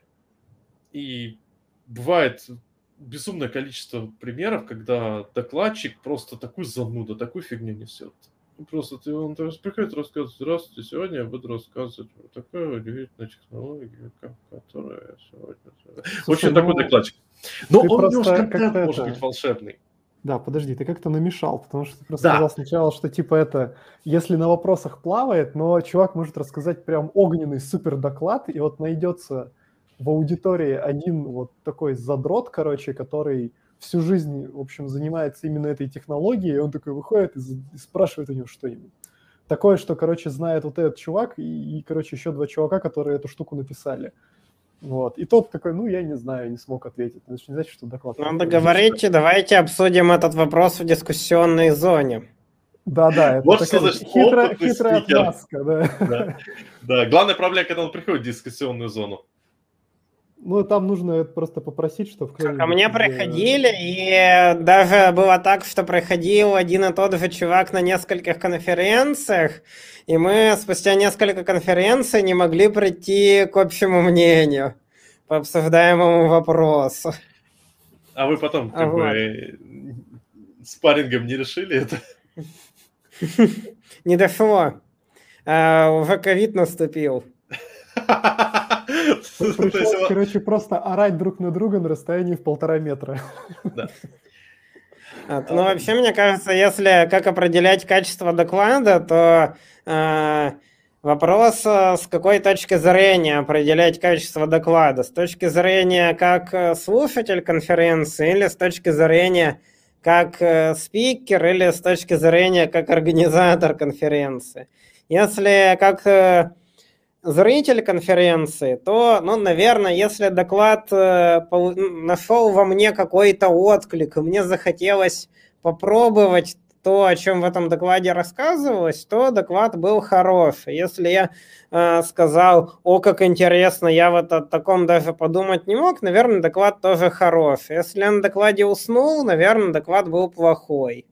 А если вот, ты с точки на, зрения... на докладе уснул, но, скажем так, э, это тебе дало такую большую... Но после этого ты решил попробовать то, то, о чем говорили в докладе. Наверное, все-таки хороший. Наверное, даже если я уснул на докладе и хорошо выспался, то доклад был тоже хороший. С моей как колыбельная. да. С моей просто точки зрения, я обычно предпочитаю доклады, в которых побольше контента, поменьше шоу. Ну, что я сам шоу могу сделать, а контент-то как сам не наберешь. Причина там... Ну, шоу-то, смотри, оно тоже может быть э, разное. Там может быть шоу там кидания каких-нибудь шариков в зал, вот, Ой, э, шоу с показом гифок, или шоу с э, какой-то интересной подачей доклада. Там, допустим, два спикера, у них между ними там какой-то диалог, и ну, между этими вариантами подачи, вариантами шоу, ну, как бы просто пропасть. Потому что, ну, эм. наверное, доклад там, где кидают шарики и показывают гифки, это такой хороший научпоп. Вот. А доклад э, с какой-то интересной подачей, ну, его вполне можно сделать и технически глубоким. Мне кажется, есть какая-то вот грань вот это между научпопным докладом и техническим докладом. Я просто как раз хочу поднести под эту мысль, что, ну, как бы зачастую Получается, что... Ушла у меня мысль, пришла другая. Получается, что зачастую хороший доклад, хороших докладов много. Это может быть как хороший доклад по контенту, но не дотягивающий по шоу. Как э, классное шоу, которое всех вдохновляет, и человек приходит и говорит, да, господи, я хочу стать таким же крутым, или я хочу то же самое делать. Но у нас же вопрос такой, а что такое плохой доклад? То есть, с моей точки зрения, плохой доклад – это доклад, в котором просто тупо хреновый контент, в котором тебе рассказывают ни о чем. Характерный пример – это доклад э, в свое время, который меня вдохновил, вдохновил меня сделать доклад там для метапа по Рослину, когда .next пришел, и чувак в 2000, черт знает каком году, рассказывал про Рослин, когда про Рослин уже все 25, 25 раз порассказывали на всех конференциях. А тут какой-то иностранный спикер приходит и рассказывает про, да, про рослинг. Причем такой Hello World. Вот он меня вдохновил. Но этот доклад ужасный, потому что ну, абсолютно бессмысленно говорить, э, делать какое-то такое введение в технологию, о которой уже все 25 раз порассказывали. Слушай, ну, ну это опять зависит от уровня слушателя доклада.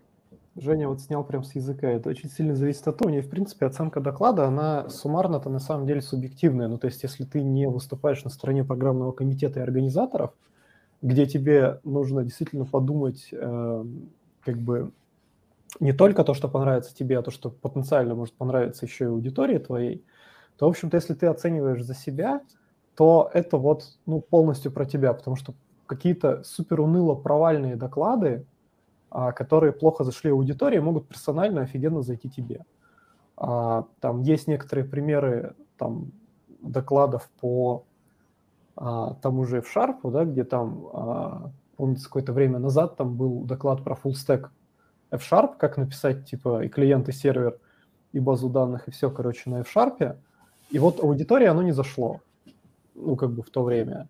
То есть доклад, он не попал в какие-то там супер рейтинги .next, но я был тогда офлайн, я сидел, слушал, и я сидел просто такой думал, блин, как же это офигенно просто. Просто офигенно. Вот, и мне он очень зашел. Вот, поэтому, наверное, как-то так. Тут далеко ходить не надо. Есть э, такой человек, как Стас Сидристый, который, который доклады я всю жизнь любил и обожал. Э, ну, половина моих знакомых на них просто засыпала. Я просто помню на самом первом .next доклад Стаса, я сидел просто как... И у меня такая капелька слюны падала, просто такой просто офиг... Я не помню, о чем рассказывал, но было круто. У меня товарищ рядом такой, господи, когда он закончится, хотя бы хочу выйти. Неприлично выходить, но хочу выйти побыстрее. Ну, это уже скорее про форму. Ну, окей, давай, давайте попробуем найти плохие доклады в текущей ветке. Очень, очень сложно находить э, доклады в текущей Которые ты не посмотрел. мы их не смотрели, да. Как бы, ну, потенциально, можно сказать, все доклады будут плохие. Да вообще все отстой. Ну, Или, или такое? все будут хорошие. Ну, Можно если- сделать ставки на то, какой доклад окажется плохим. А есть же Да, это тут так вот. ставки. Но ставить не на лучший доклад, а ставить на худший доклад.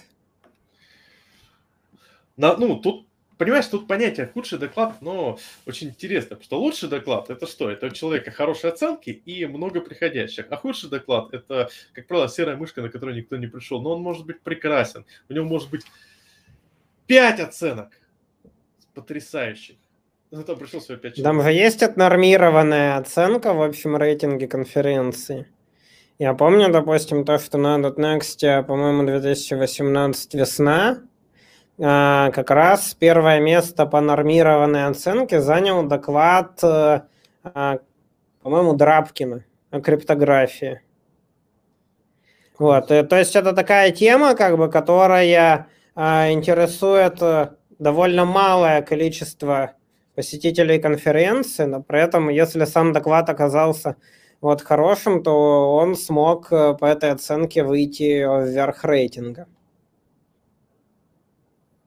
Я прогнозирую, кстати, что Скотт Влашин будет опять рассказывать э, доклад с NDC с прошлых лет, с 2008 Кто готов принять этот спор?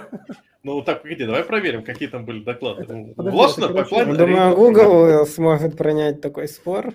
Да, только я уверен, что, короче, изначально он назывался не Pipeline Oriented Programming, а Railway Oriented Programming. Вот, и, короче, еще я уверен, что этот доклад не, ну, будет хорошо оценен все равно. Ну, не все смотрели эти доклады как в оригинале. О чем Тоже, я, собственно, и говорю. Да. Да. Ну, то есть, в целом, как бы, знаете, такое, забыл слово такое, до опыта, априори. А то я вечно путаю априори и альдента. В общем, априори все доклады хорошие, плохих нету. И плохой доклад – это, как бы, получается, для тебя персонально плохой доклад. То есть ты просто тебе он не зашел по тем или иным причинам. Может, на тебя спикер наплевал. Знаете, стоял на сцене и вырвалось. И ты после этого вышел э, таким, с плохим настроением. Окей, давайте такой вопрос интересно зададим. Вот вы пойдете на доклад, посвященный симдам. Вот ли. 12.30 э, Степан Артемьев расскажет про симды. А, Я бы вначале посмотрел э, на описание доклада и уже потом сделал какой-то вывод.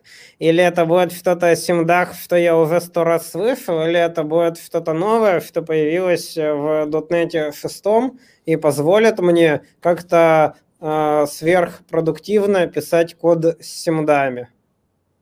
Типа, А. вдруг, это, вдруг он расскажет о штуке, которая а, обычный код превратит в код с симдами. Ну, Нет, про, про штуку, которую обычно код превратит в код с симптами, расскажет э, Егор Богатов. И это называется JIT компайлер. А, Я не случайно взял вот этот доклад, потому что он, э, во-первых, находится в разделе для практикующих инженеров. А если посмотреть про историю .next, то в среднем по больнице почти все э, доклады про симды были про, ну, по факту, в разделе там, хардкор или введение технологию. А тут это доклад именно для практикующих инженеров, использующих симды.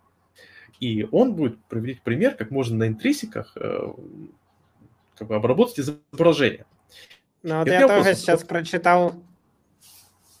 Я вот сейчас Да. тоже прочитал название этого доклада, вот, и осознал, что это именно SIMD для обработки изображений. Вот, мне, в принципе, интересны алгоритмы, как обрабатывать изображения на симдах. Я сам когда-то такие штуки писал, э, так, чтобы чисто размяться и попробовать написать что-то новое.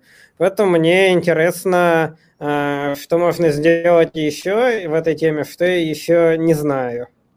И вот Да, если бы это был просто доклад о симдах, я бы на него еще подумал идти, а учитывая, что это симт для обработки изображений, то уже вот э, как бы решено, я на него схожу. Слушайте, вот ну, я, я не знаю как, потому что, ну, судя по описанию, а, Степан же говорит, что вот, типа, в третьем коре симды появились, но их никто не использует, поэтому я вам, короче, о них расскажу, что они простые, а примеры у меня будут на из обработки изображений. Я не знаю, как вы это восприняли, но я это прочитал, что, короче, вот есть симды, ими никто не пользуется, поэтому я вам сейчас это введение в симды сделаю еще одно. А в качестве подопытного кролика у меня будут имиджи. Потому что, собственно, имиджи хорошо параллелятся, но обработка имиджев хорошо параллелится, в том числе и симдами. Вот.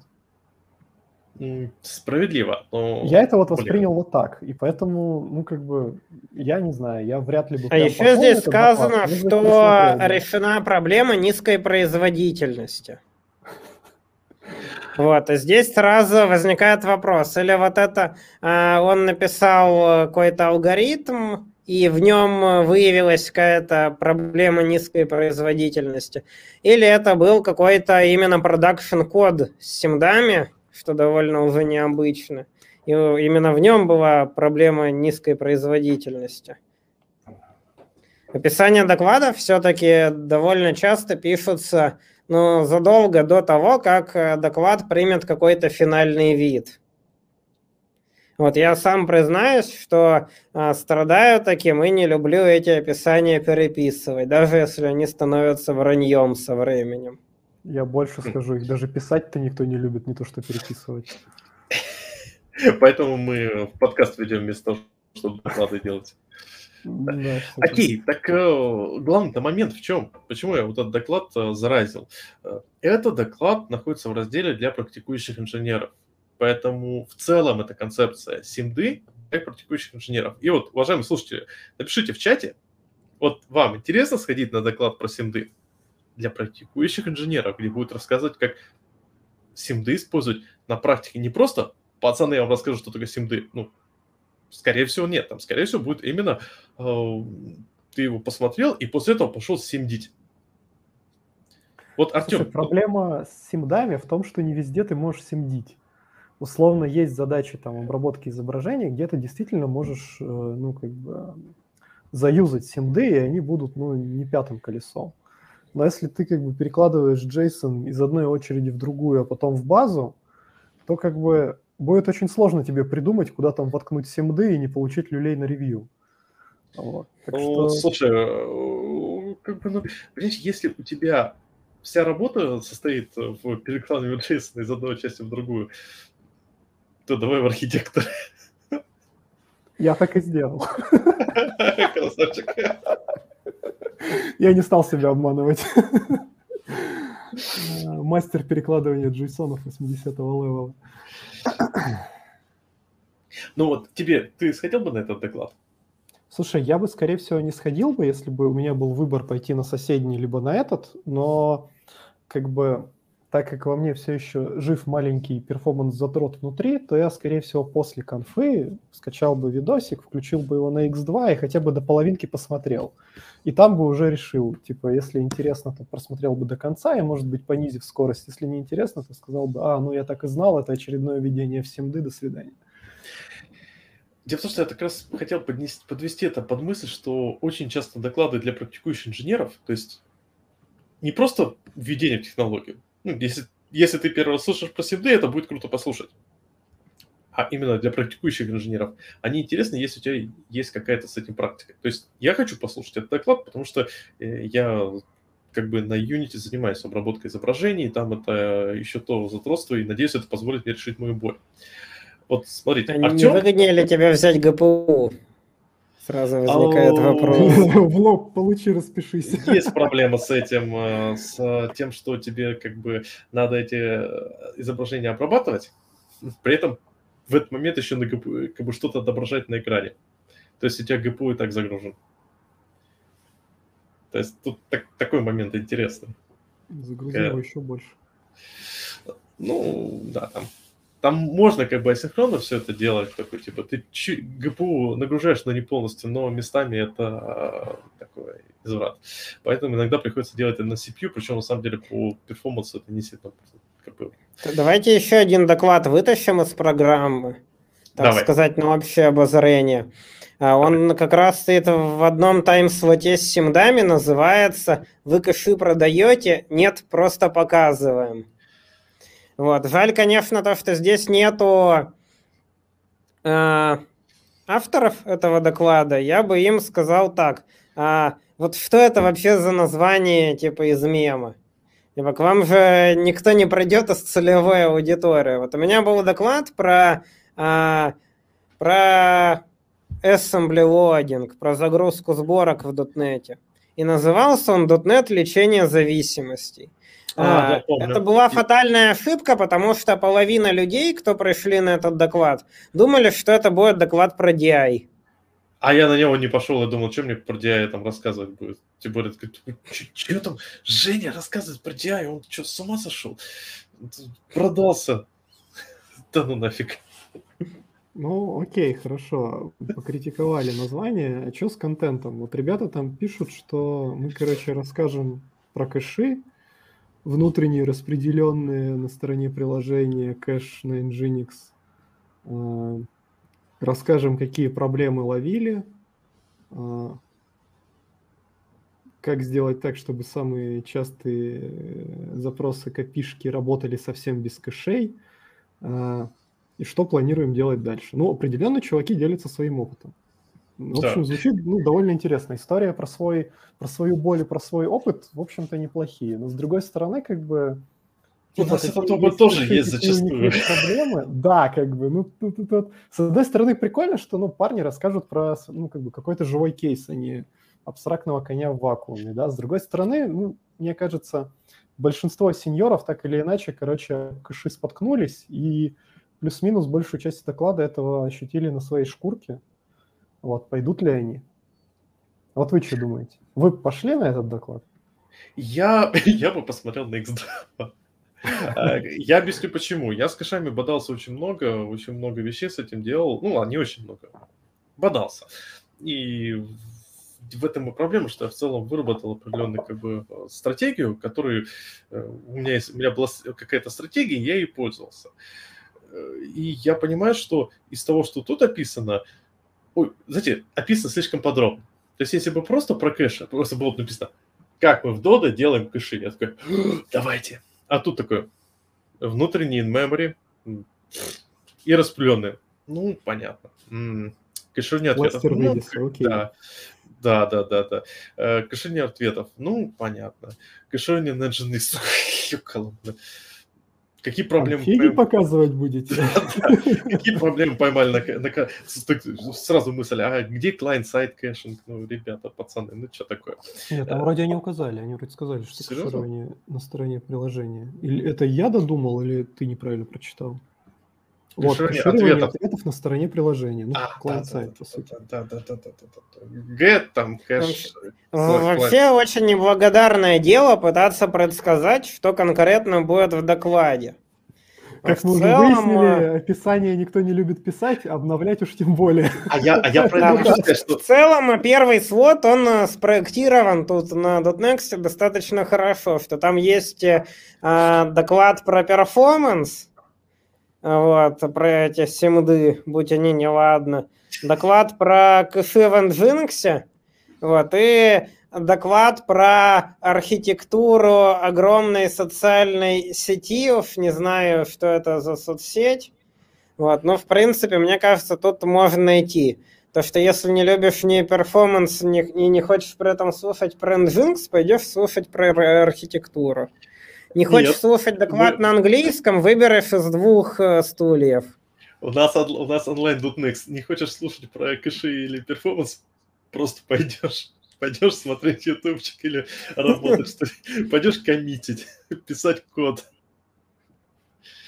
Кстати, э, ведь э, это хороший совет, мне кажется, для наших слушателей. А раз у нас идет такая ситуация, и большая проблема, что человек идет на доклад просто потому, что не, ему не интересен один доклад, э, скажем так, у него нету четкого фаворита, и он тогда никуда не идет. Может тогда давайте вот все вместе попробуем вот в этот .next посетить все стримы. По разу или одновременно на всех экранах? Нет, ну по-разному. То есть, знаете, как, как э, на конференции. И, допустим, еще там переговариваться проще, чтобы проимитировать. И потом поделимся в подкасте нашими ощущениями. Э, получился ли нас получить эффект праздника? Или же мы такие, ну, нет, все равно не праздника нету. Вот как вам челлендж?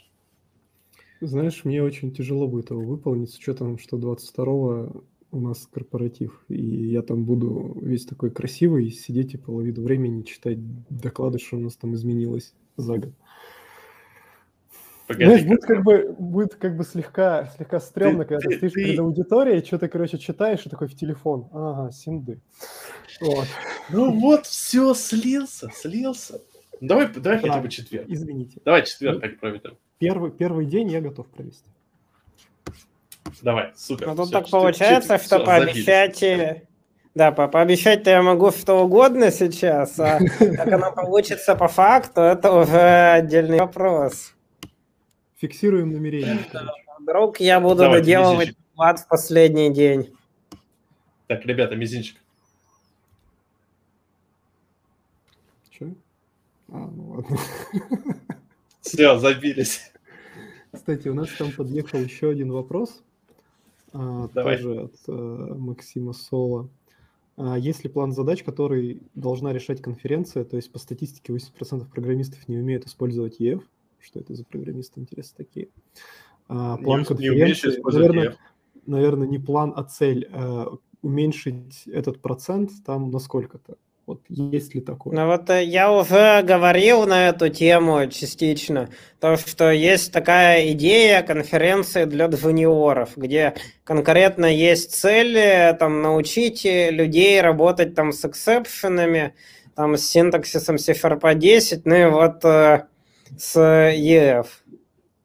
Вот. И типа, для обычной конференции такой задачи, конечно же, не стоит. Ну, вообще, какая первая цель э, конференции? Наверное, первая цель конференции все-таки коммерческий проект. Ну, Чтобы на конференцию пришли люди, заплатили деньги организаторам. И а, вряд ли ну, эта цель как-то пересекается с целью научить людей пользоваться какой-то конкретной технологией. Вот, на конференции будут те доклады, на которые э, ходят э, все люди, а не только те, кто не знает о какой-то конкретной технологии. Но если 80% программистов не умеют э, пользоваться определенной технологией, тут, наверное, надо задавать вопрос, а почему они не умеют ей пользоваться, ну, наверное, она им не пригодилась. Вопрос, как к этому причастна конференция. Но есть на самом деле конференции, которые как раз направлены на то, чтобы популяризировать какую-нибудь технологию. Ну, например, э, как же .NET на конференции? Microsoftская Connect, по-моему, называется. Build, Connect, Build, Ignite. Да, да. Там что-то их несколько штук разных, и где-то вот. телефоны показывают, ну, пытаются, где-то еще что-то. Вот они все, они же как раз настроены, то есть э, у Unity, Unite, э, они как раз пытаются продвигать какие-то технологии, как эти технологии используют, educate их. Э, я ну, согласен. Ну, вроде даже, например, конференции Microsoft никогда конференциями не назывались. Они назывались virtual eventами. Но и к ним какое-то всегда было отношение, ну, как к презентации Apple. То, что вот Apple покажет новый iPhone, точно так же Microsoft на очередной конференции покажет, покажет новую версию там, .NET Core. Ну, кайф, кстати. А вообще, ребят, смотрите, вот это, на это можно посмотреть с другой стороны, потому что потенциально, если есть а, какая-то технология, ну, абстрактный EF, и 80% программистов а, пользуются ей как-то неправильно, ну, типа, а, что-то как-то, короче, наступают на какие-то грабли, то ведь потенциально это прям хорошая тема для докладчика, для того, чтобы вот как весь такой Д'Артаньян в плаще выйти и как рассказать огромной аудитории, что, ребята, вы, короче, ЕФ вообще неправильно готовили. Надо вот так, и вот все ваши боли сразу же уйдут. Ну, то есть теоретически в этом есть некоторый смысл. Сейчас у меня, на самом деле, я вспоминаю, подобные доклады были и даже часто допустим, Толя Кулаков, у него были классные доклады про логирование, про метрики. у него были именно доклады часто, вот Metrics Has You, классный доклад, э, как раз они были связаны, они были как бы типа интро в технологии, а, но по большей части они, давайте честно, чем мы логи не пишем, а Толя рассказывал, как логи правильно писать. Именно или пишем, но обработать их не можем. Да. Ну, или там обработаем, сидишь такой, э, логов собрал, а потом думаешь, как я из этого буду вычитывать. И такие доклады есть. Но это такая редкость, и практика показала, вот тут очень, я считаю, интересный момент. Практика показала, что многие best practices на первый, допустим, в какой-то определенный момент кажется просто супер-пупер advanced вещью. Но очень быстро, буквально за несколько лет, они становятся реально best practices. Я сам помню, как э, было время, когда модульные тесты считалось, это типа, знаете, вот если у вас большой проект, вы там пишете операционную систему, тогда пишите модульные тесты. Сейчас модульный тест это вообще стандарт. DI-контейнеры тоже было время, когда люди считали, что вы что, DI-контейнеры использовать? Ну это же веркил, они такие большие, и нам это не нужно.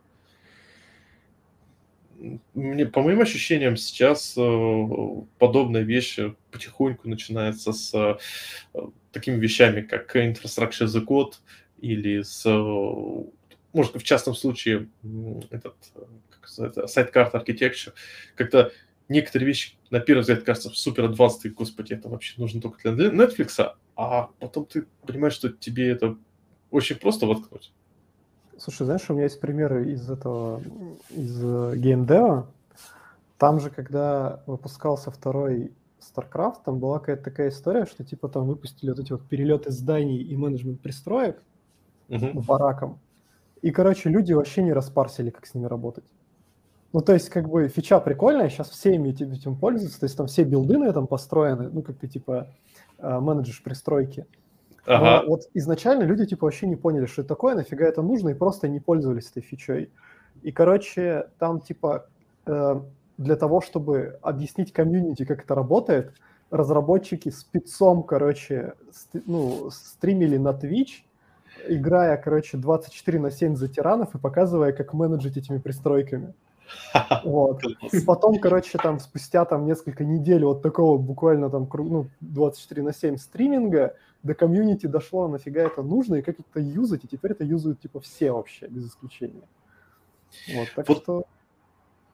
Вот да, то же самое, я считаю, сейчас происходит, ну, вот, э, с as a Code. Э, кто, я, честно, сам был свидетелем на проекте, когда люди говорят, давайте там Terraform использовать, большое начальство. Давайте посчитаем пока там, сколько будет стоить. Такое, ну, open source, так что бесплатно. Не, ну не может быть бесплатно. Давайте посчитаем, сравним с аналогом. Ну, смотри, там Terraform, вот типа, ты делаешь TF-файлик, вот у тебя типа, потом тебе на S3 надо закинуть как бы готов, ну вот S3 косты, сколько это выйдет. Нет, пишите обратно, как бы, накликивая инфраструктуру. Или там, короче, э, ну, естественно, никто не накликивал, пишите с AWS CLI. Такой, ну, по деньгам, смотрите, Terraform быстрее получается. Не, на AWS CLI, это проверенный вариант. Или давайте CloudFormation, он там от AWS Нет, подожди, но это, это означает, что вы продать не смогли, это отдельная история. Ну, это отдельная история, но я к тому, что э, подобная вещь с тем же Terraform, она э, и у многих разработчиков откликалась. Человек говорит, блин, ну инфраструктура за год это тяжело это, это сложно. Там у них какой-то, у них свой собственный язык. Нет, это тяжело. Я возьму, просто начну писать, э, там, как бы, э, накликивать э, в консольке, и мне будет гораздо комфортнее. А при этом, как бы я заметил, что, опять же, тоже телефон, просто, ну, не знаю, сам недавно с ним ковырялся. Он удобен чем? Ты в него как бы тыкаешься, и буквально за там, 15 минут ты можешь выучить Terraform как с ним работать. Реально. То есть у него он очень простой. А дальше у тебя все идет очень быстро в плане разработки. То есть ты буквально мгновенно в него втягиваешься. И я заметил, что очень многих людей просто ASCII стопор. Хотя, на самом деле, это технология, которой как бы научиться пользоваться можно реально за 15 минут. Е, в курс сложнее. Слушай, ну есть много таких вещей, да, тот же самый там GitOps. Что такое GitOps? Что такое GitOps? Ну вот что такое GitOps? Что такое GitOps? Вот. И как бы, ну, много людей не понимает, что это такое, и как бы вот эти вот все проспекты из разряда, что это у вас, короче, все в гите, ну, как бы лежит и типа, работает как-то. Угу. Ну, ну не все, погоди, ну не все так можно. Ну, не все так можно, да, но вот. И на самом деле очень часто не хватает, когда выйдет чувак и просто скажет, вот, короче, у нас по старинке диплоем ручками, да, там, вот, короче, мы сделали второй шаг, у нас там какой-то continuous integration появился, тут мы, короче, сделали continuous delivery, агенты ставим, значит, на серваки руками, а вот мы, короче, начали там раз, раз, раз, раз, и вот мы доехали до этой точки, и на самом деле вот все эти базворды – это вот это. И все такие, блин, чувак, где ты раньше был? Мы уже соорудили какого-то, короче, коня с носорогом, mm-hmm. называем это гитопсом, короче, оказывается, все не так. Ну так с каждого доклада все равно будет воронка продаж. То есть вот чувак вышел, все очень хорошо рассказал, либо при этом, допустим, половина слушателей там уснули или уткнулись в телефоны во время доклада по независимым от него причинам. Потом там еще половина а, забыли о его докладе в пользу какого-то следующего доклада, который им запомнился больше. Ну и вот так шаг за шагом получается то, что в продакшене из его доклада идею реализовал там только один человек. Я, конечно, считаю при этом, что этот один человек – это и то огромный успех. На самом деле, насчет одного вопрос, человека... кто научится после доклада, я не знаю. Мне кажется, очень сложно целенаправленно кого-то научить чему-то во время доклада. Здесь вот мне вспомнился такой анекдот. Встречаются два Java-разработчика. Один другого спрашивает, а можешь мне помочь ускорить мое Java-приложение? Тот ему отвечает, я тебе расскажу, как это сделать. Ну, рассказать-то я и сам могу, как мне его ускорить. Да, да, да. Вот, да, если да. рассказать, как ускорить приложение и реально его ускорить, это две разные задачи. Также и две разные задачи рассказать о какой-то технологии и научить кого-то какой-то технологии, мотивировать попробовать какую-то технологию в продакшене и а, дотащить его продакшн с этой технологии до какого-то успеха, до успешной миграции. И вот тут как раз интересный момент, что а зачем нам учить, зачем вообще учить людей? А, ведь зачастую их надо скорее вдохновить. То есть вот у нас ну, есть... Кстати, а, вот, да, извини, что я перебиваю, но просто вот этот момент же ключевой там про GitOps, всю эту историю, но мы это просто уже затрагивали раньше, ты реально никого не научишь. Но ты можешь дать какую-то идею, типа, смотри влево, а вправо не смотри, вправо плохо, смотри влево. Вот это максимум на самом деле. И как бы вот это все объяснение там, infrastructure as a code, там Terraform, не Terraform, GitOps, там еще что-то, все это в конечном итоге именно, ну, типа, из разряда, что а, донести мысль и пнуть человека вот в правильном направлении, куда он дальше уже сможет либо разобраться, либо ну, не разобраться. Такая агитационно направляющая история, на самом деле. Да, и я хочу отметить, что, на мой взгляд, э, конференция тут Next, и, ну, давайте честно, кто, кто собирает доклады? Э, программный комитет. То есть программный комитет, в частности, они, вот они как раз эту задачу очень неплохо решают посмотрите, насколько поменялись здесь best practices в .NET за последние 10 лет. Они очень сильно поменялись. 10 лет назад, ё какой херню мы делали? Ну, мы еще были, конечно, мелкими, но какую херню все равно мы делали? Вот вспомните. Блин, я думаю, что как бы ту херню, которую я делал 10 лет назад, это проблема во мне, а не в в целом все-таки была. Как Мне кажется, здесь э, очень все-таки сказалось то, что .NET вымерла часть э, ну, технологий. Возможно, да, и людей, которые делали эти технологии. Я слышал про э, разработчика UVP, какую-то странную историю, что с ним что-то пошло очень не так, и после этого Microsoft ушли от UVP. Вот, поэтому, возможно, да, или некоторых людей в мире тут нет не стало. Вот, но я про Silverlight, VCF, будь они неладны. Вот, VCF еще не вымерли, но процесс идет. Ты тоже большой любитель ВЦФ? К счастью, в продакшене я с ним не столкнулся. Я даже Я недавно... отношусь к этому как к счастью. С другой стороны, где гарантия, что через 10 лет мы не скажем то же самое там про gRPC или Blazor? Да, сто процентов скажем.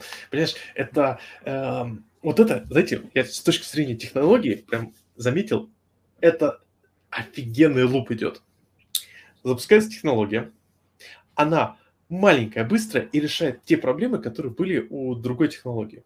И говорят, там, допустим, ребята, теперь вы будете делать вот эту вещь гораздо лучше, чем раньше. То есть, например, тот же самый gRPC. Все замечательно, все рады, все счастливы. Следующий год происходит. А, а, а сторонники предыдущей технологии, они такие, ребята, ну наша же технология может это сделать. Ну, там нужно подха- подшаманить, но она может это сделать. Она еще может много другое. Им говорят, да вы старые, чё, вас, вас пока разберешься. Фигня. В общем, сторонники новой технологии э, начинают пилить, и они говорят, слушайте, а нам не хватает фичей. Через год добавляется парочка фичей, и еще парочка фичей, и еще парочка фичей. Через пять лет приходит на, э, к этому монстру приходит новая технология, которая говорит, у этого монстра есть много проблем. И все повторяется.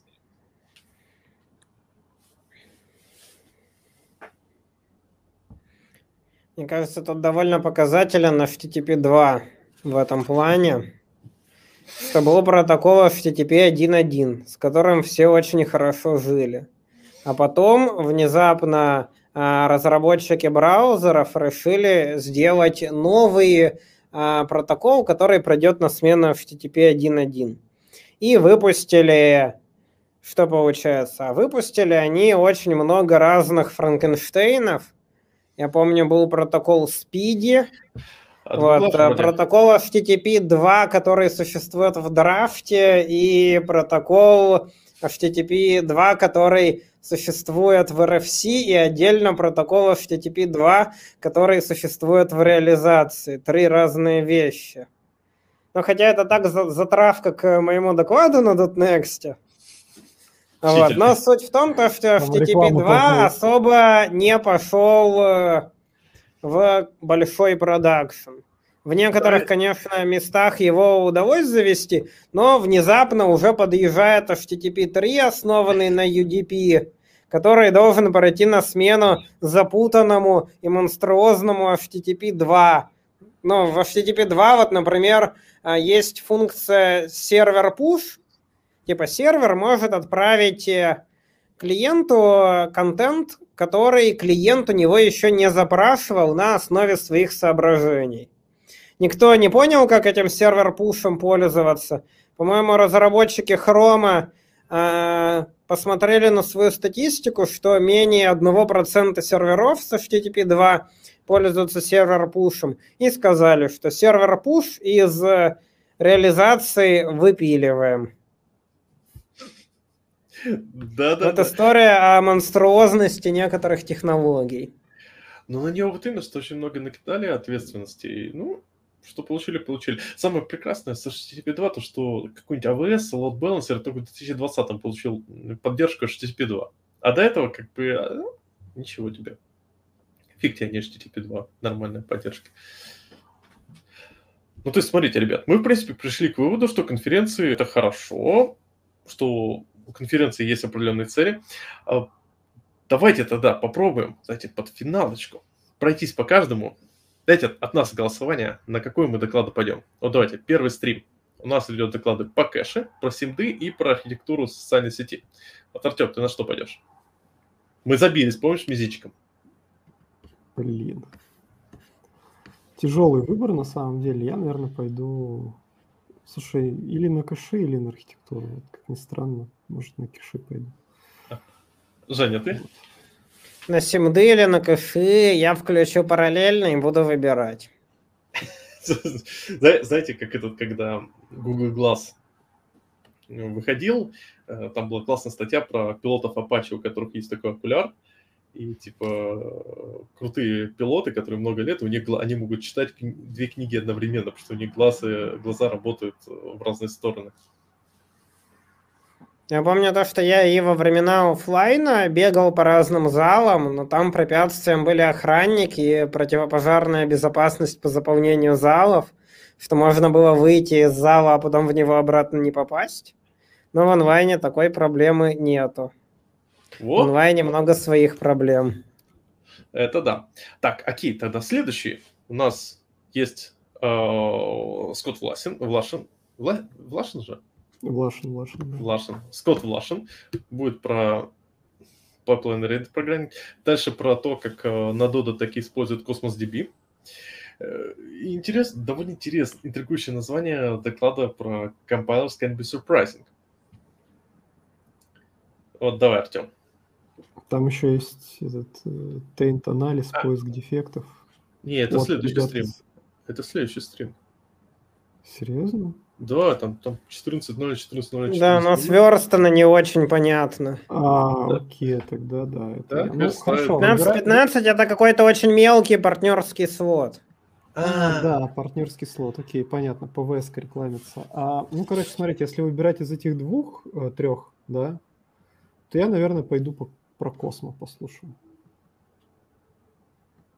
Ну, как бы, Скотт Влашин крутой, но я уже раз 17 видел э, доклад про Pipeline Oriented Programming в разных, в разных прочтениях с немножко разными слайдами. И вот этим всем, как бы, классный доклад, мне все нравится, но в 18 раз я что-то не готов. Вот. А, Про компиляторы, типа смузи доклад про компиляторы, ну, может быть интересно, ну, не знаю, я бы лучше послушал про CosmoDB, не знаю, может там расскажут что-нибудь такое, когда ее надо юзать, когда не надо. Вот. Я тоже выбираю новые имена, а в компиляторах точно так же смущает смузи. Ну, Вот мне тоже, мне интересно послушать э, э, про CosmoDB. Ну, как минимум, понимаете, с- с кучей этих э, э, докладов про... э, Скажем так, когда часто работаешь э, с э, одним и тем же стеком, когда у тебя там Redis, Redis, MS SQL, Postgre, где-то там Mongo, и все это ты просто перемешиваешь в одном котле, как-то хочется иногда что-то нового. Хочется там CouchDB, Cassandra. Вот просто взять и прилопатить. А тут вот посмотрим, насколько это нужно в реальном проекте что пицца иногда у меня, я иногда у них заказываю. Окей, ну что, давайте, слот на 15.30. Так, слушай, ну, я, наверное, пойду на Егора. А доклад Ромы посмотрю на X2 позже. Аналогично. Все пойдем так, э, на X2. Мне, мне кажется, это самая подлая вещь. э, да, Р-. Роме не повезло со слотом. Да. Да нет, на самом деле, вот я как бы сомневаюсь, но просто, а, ну, мне нравится Ромин стиль докладов, я бы на самом деле посмотрел, но, но не знаю, короче. Короче, новый для меня базворд. Кстати, Пожалуй, кстати, да. слушайте, что за фигня? Вот можете объяснить мне, какого художника половина э, технических э, руководителей в в какой-то момент просто... Мне такое чувство, что у них появился какой-то... Именно что не, не архитекторов, а повыше, знаете, те- тех, тех э, директоров. У них появился какое-то, знаешь, маниакальное желание запихнуть везде GraphQL. Потому что прикольно, ты просто базу жопой выставил на фронт, и фронтендеры что-то налобали. Я И им постоянно, так, я им постоянно проводил магический пример, что так не работает. Нам нужно будет свой GraphQL адаптер делать. То есть в смысле, как вот, типа, данные создаются динамически. Он флайн считается. Какой нахер грань GraphQL? Ну, что поделаешь. Меня, меня в итоге, как бы, тех, тех директоров даже так проталкивал. Так смотри, чувак, ты можешь спарсить это и использовать GraphQL как синтаксис. Такой, ну, он же нам не даст возможности таких-то, таких-то, э, мы не сможем делать то-то, то-то, и нам придется делать свой, как бы, парсер GraphQL.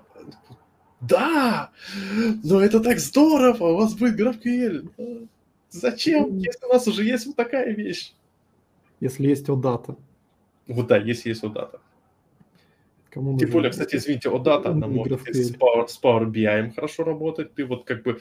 э, у, меня, у меня на прошлом проекте, я с ребятами часто общаюсь, они делают прикольный OData провайдер, который по факту...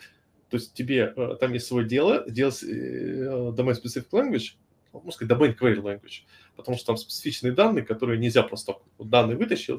И получается, ребята делают специальный OData провайдер, который транслирует запросы OData в этот э, DSL и выплевывает в формате, который compliant с OData респонсом. И получается такой прям очень удобненько, что типа Power BI, раз, там кастомер пишечку, раз, все довольны, а работает это поверх того, что как бы OData э, ну, интерпретируется в специфичный как бы, язык запросов.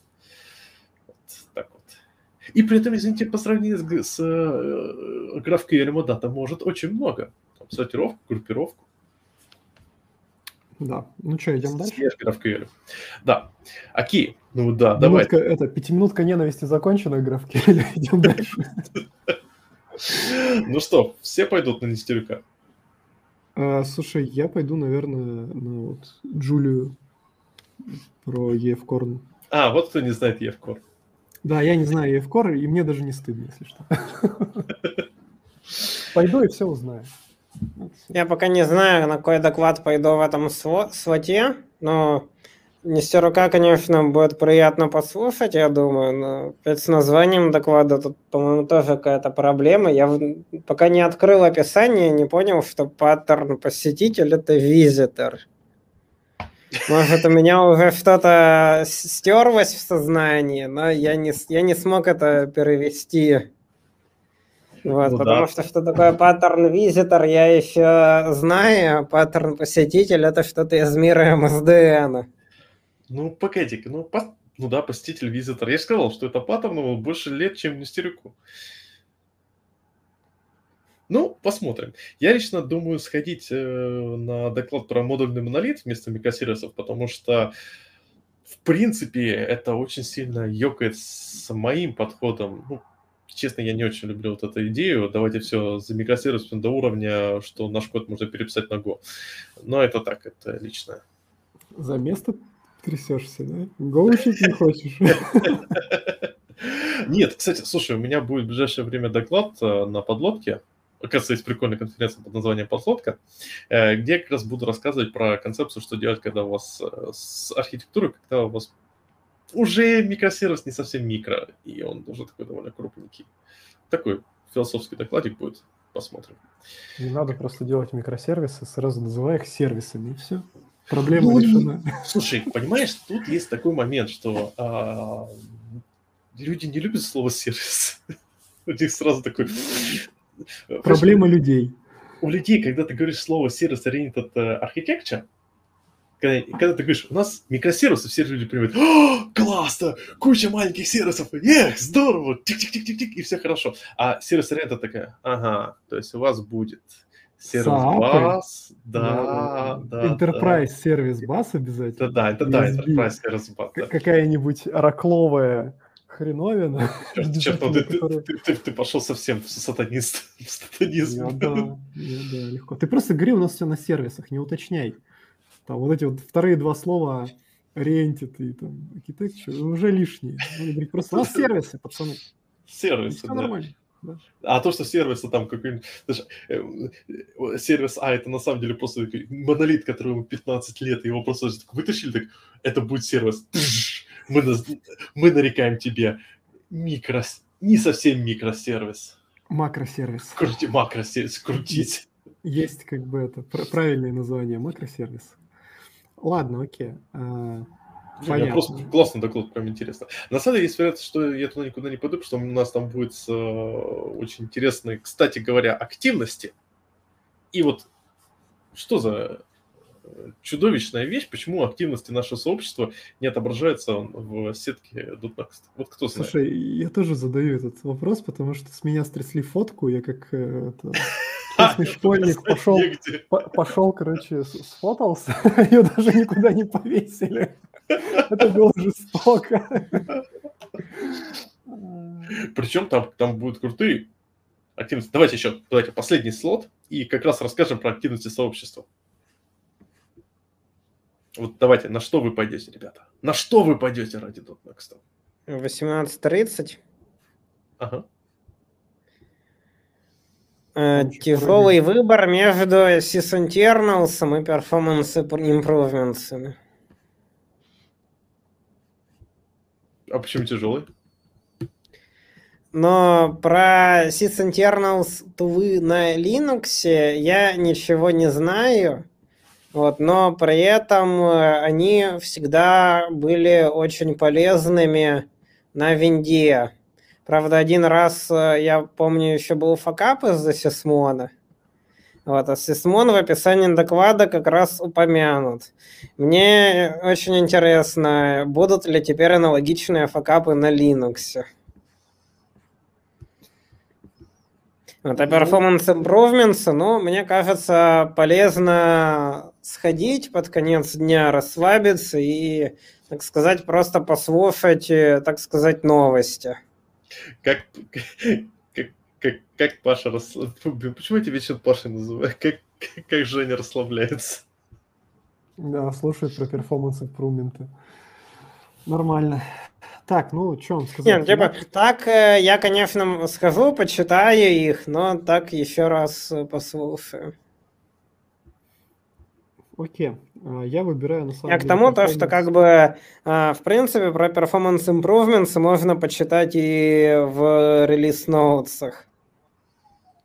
Вот, но на докладе, возможно, расскажут про те, которых, э, ну, о самых интересных performance improvements, которые можно было пропустить, если читать самому.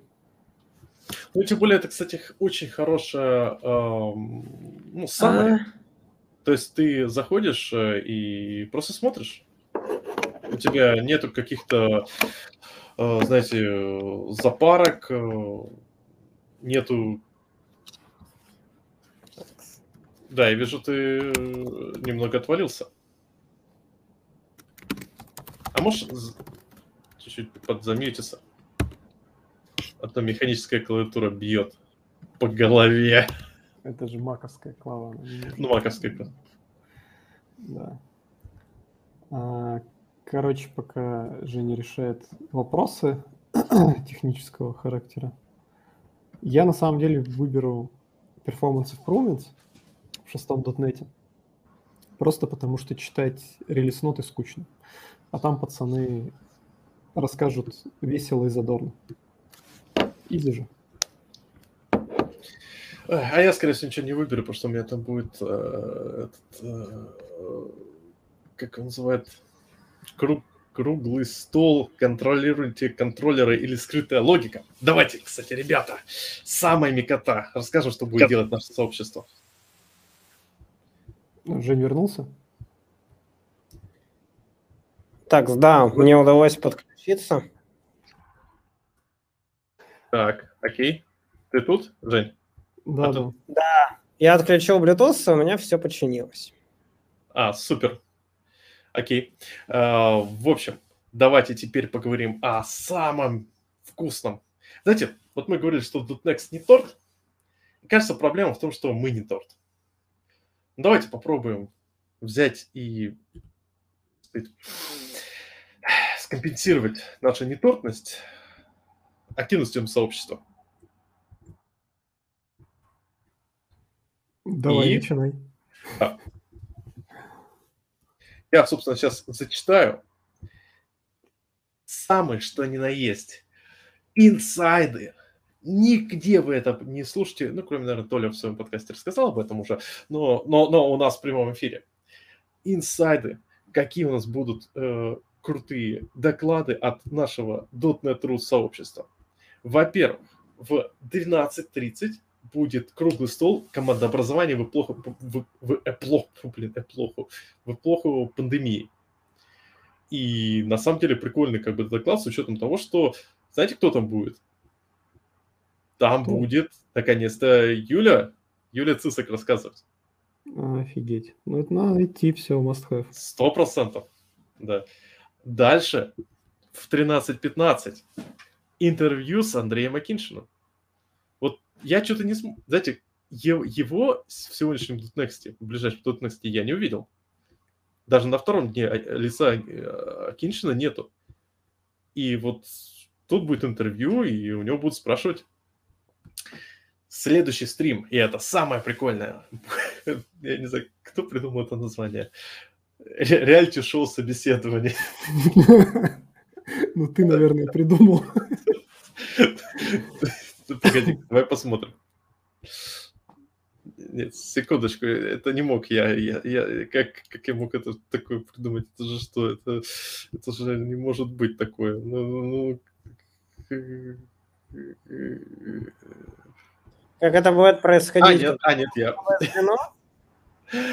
Ну, смотри, э, нас всех, э, несколько людей посадят в одно место, будет ходить мужик и говорить, что мы ублюдки э, и не умеем готовить. А нет, это другое шоу. На самом деле, э, Артем будет собеседовать меня, а я буду говорить, какие у него вопросы отстойные. Да. Что вообще, чувак, ты, ты умеешь там, нахрена ты, ты это спросил, зачем? На самом деле, цель э, данного реалити-шоу довольно простая. Очень много людей боятся собеседований и не понимают, зачем все это спрашивают. Вот приходит такой человек, говорит, господи, ребята, зачем вы опять меня спрашиваете, чем отличается абстрактный класс от интерфейса? Ну, ну хватит это задавать просто. Не знаю я и не хочу знать. Что-то в этом духе. А тут мы разобрали, как бы вот э, Артем, человек, который часто собеседует людей, у него реально хорошие вопросы. И мы не просто как бы при, я постарался привести какие-то прикольные ответы на эти вопросы. Э, но и мы еще разобрались, зачем это спрашивают. Тут же еще данное реалити-шоу будет очень полезно людям, которые собеседуют, потому что когда начинаешь собеседовать, ты не знаешь, что спрашивать. Ты в итоге начинаешь, знаете, как э, э, стокгольмский синдром. А, не, как дедовщина в армии. Люди, которых полгода назад э, страдали от дедов, сами такие, а, теперь я дед, а что делать, что делать? Дай-ка им просто впишу. Вот то же самое. Очень многие люди, они проводят собеседование, они не знают, как проводить, поэтому просто приходят и такие, ну, просто возьму и буду спрашивать то, что у меня спрашивали. А реалити-шоу собеседование мы еще разберем, почему эти вопросы задаются, что нам это даст, как, на основе чего как бы Артем э, принимает эти решения, и в конце концов узнаем, смогу ли я прийти в его компанию или нет. На самом деле, я уровень решение за, за красивые глаза. Давай, давай. Уровень средненький, да. ну, что-то типа, типа на медла. медла. Да. Такой стандартный гребец. На, медла я могу, замечательно. Ну ты смотри, не говори гоп, пока не перепрыгнешь. Ну, слушай, у нас много часто историй э, в компании, там, э, пролетает какая-то история, когда чувак какой-то там уходит из компании, был там сеньором, помидором, приходит снова на собеседовать, ему там, ему там медла дают с трудом, просто потому что чувак там архитектурил где-то там длительное время или что-то в этом духе. Слушай, это очень частая история, прям, прям супер частая. Вообще, ну, чтобы соответствовать духу времени, надо еще проводить э, там, три раунда собеседований с алгоритмическими задачами. А у нас два слота будет. Да-да-да, два раунда. Нам три... Мы просили третий, но ребята не дали. Шутка. Да. О, в общем, после... Причем у нас будет разбито сначала полчаса, потом ЧГК, потом зачем-то обед. Кто будет есть в это время? А дальше, ребята, интервью с Сергеем Тепляковым. И это, черт возьми, очень круто. К сожалению, мне не удалось попасть на это интервью. Э, я спросил у Сергея, с какого художника он так криво э, инверсию зависимости объясняет свои книги. Но это детали. А дальше снова реалити-шоу с собеседованием. И э, очень интересный круглый стол после этого про найм разработчиков, где будут как раз э, обсуждать, э, ну, скорее дискуссия о том, как нанимаются разработчики, что с удаленкой, что с гибридной. Мне кажется, это будет интересно не только людям, которые как бы нанимают, на самом деле это больше интересно людям, которые нанимается, потому что ты понимаешь, как тебя нанимают. Ты понимаешь, о чем думают люди, которые нанимают. Почему многие люди приходят и говорят, нам нужны только офлайнщики. Я сам хочу узнать, почему, поэтому я буду слушать, что они там говорят. И э, в последний, в последний э, круглый стол в, э, там, в первый день это круглый стол, контролируйте свои контроллеры или скрытая логика. На самом деле это очень интересный круглый стол, в котором э, он вышел из идеи сделать доклад автором э, довольно прикольно пареньком Олегом Сафоновым, э, у него была идея сделать доклад про то, как про, э, протекает бизнес-логика в контроллере, когда вот ты такой думаешь, я все дистиллировал, все здорово, у меня все... А потом приходит человек, думаешь, чувак, а вот эта фича у тебя реализована каким образом? Ну, такой по факту вот там тут в сервисе, вот тут в контроллере протекает, вот тут еще, еще протекло, и везде все протекает. И у нас будет круглый стол, где будет еще Никита Данилов, где мы будем обсуждать и стараться э, концепцию Олега, посвященную именно тому, как минимизировать проблему протекания логики, э, затопить. Но мы еще посмотрим, как будет. А, это первый день. Второй день будет тоже интересный, потому что наконец-то мы в первую очередь нам ответят вопрос, кто такой good software инженер. И знаете, кто будет отвечать? Неужели? Неужели кто же? Кто же? Ну вот угадайте, кто? Кто? Кто может из нашего .NET True сообщества ответить на вопрос, кто такой хороший software инженер? Неужели Толя? Ну ладно, Толя может.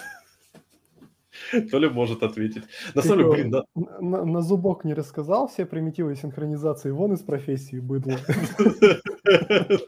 Не На самом деле, будет отвечать Никита Данилов, и это очень прикольно. Э, блин, надо было, слушай, надо было просто Никиту Данилова с Толей соврать, потому что, смотрите, э, Никита недавно... Два полярных взгляда, да? Да, слушай, более того, э, на самом деле Никита э, недавно получил грейд у нас, он перешел в битрек, то есть вот я в треке этих программистов, которые гребут, гребут, гребут, а Никита перешел в биг трек на этого Software Engineering Team Leader. То есть это типа ресурс менеджмент трек. То есть он уже такой формально он уже не программист, он уже из этих, из, из манагеров. Из Что? Из бизнеса. Из бизнесятины, да-да-да. Поэтому, блин, ну если бы их столкнуть с Толи, это же была бы битва титанов. Это было бы восхитительно. Но, эх, мечты, мечты. Да, что-то мы раньше надо было подумать об этом. Уже поздно, наверное, менять. Да. А вот какие мечты могут сбыться, это следующее, это интервью с э, Егором Богатовым. Хочу сказать, я очень рекомендую на это зайти, потому что я понятия не имею, что там будет. Но я помню, когда я брал, брал у Егора интервью, это было офигенно. Мало того, что я узнал, что он любит кс но, но было просто очень круто с ним разговаривать. На самом деле, чувак невероятно харизматичный, и он просто, ты с ним разговариваешь, и он тебе такие вещи задвигает. Ты такой, господи, как это круто. Как это все работает. Реально, с ним очень жалко, что всего 60 э, минут э, выделяется для него, потому что, мне кажется, Егора можно слушать просто бесконечно. Следующий момент. Э, господи, серьезно? Нет, серьезно? Знаете, тот самый момент, Блин, и правда, черт. Что же, что же там произошло? А, я скажу проще, я не буду называть, как называется 90-минутный а, круглый стол собес и деньги и два дымящихся фулстека, а будет там Макс Аршинов и, и Фил. Окей. Черт, надо посмотреть, поржать. Ну, мне кажется, это будет нормально. Ну, черт, ладно, это, это будет весело. Я вот что... еще спрошу, а вот э, я не смог найти этот список активностей так просто. Мне кажется, то, что зрители тоже могут не найти. А это секретная информация. На самом деле есть вероятность то, что что-то из этого не получится открыть, что-то из этого не будет. Поэтому, ребят, это на самом деле секретики. Вообще, как бы на этом... Я нашел, кстати, где нас запаблишили все-таки. На... О, а можешь скинуть ссылку в чат? Да, я сейчас в какой? В ютубовский или в наш YouTube? Давай в ютубовский, чтобы... Э, Закинул. Короче, .next, бла-бла-бла, слэш talks. И Слушай, там, а можно, а можно, ряд. Да, а да. можно вопрос, почему наш чат просит порвать меня? Я не знаю. Так, это, а... это отдельный вопрос. Это, наверное, к слову про собеседование было. Слушай, а ты где закинул это? В... Я в чатике закинул. А что, на мне не отобразилось? Ютубовский, не знаю. Ютубовский? А ты, в смысле, с той стороны, ты с телефона зашел? Ну, да, да. Я, ага. вот, я вот тут читаю вопросы. Погоди, а, а, ты, а ты точно в ютубовский? Потому что я смотрю, что ты вроде зашел в... Э, ты в приватный чат закинул нам. Я и туда, и туда прокинул. А, молодец. Вот настоящий архитектор. Реданденсы наше все. Я вот тут читаю вопросы в чате, и вот на один хочется ответить, но даже не вопрос. А иногда хотелось бы, чтобы конференции уменьшали количество холиваров. Вот. Вопрос, если мы уменьшим количество холиваров, то о чем тогда делать доклады? Действительно, нахрена тогда нам там встречаться? Что мы будем грустно смотреть друг другу в глаза? Без драки, вот это все. Ну, слушайте, такое дело, как бы, на самом деле, холивар же это прекрасно. В чем, а, скорее, на самом деле, погоди-ка, а ведь в этом есть важный point. Конференции, конференциям важно уменьшать количество холиваров в процессе работы. Чтобы ты мог прийти и сказать, так, ребята, на конференции вот такой-то высокоуважаемый человек сказал, что надо делать так. И значит, будет так. А если вы не согласны, идите и поговорите с этим высокоуважаемым человеком. Но это уже такое мышление trust the science, типа доверять экспертам. И если во всем э, в итоге доверять экспертам, то исчезнет разнообразие мнений. А это уже приведет к тому, что, например, все будут сидеть на одной очень неудобной, ужасной технологии.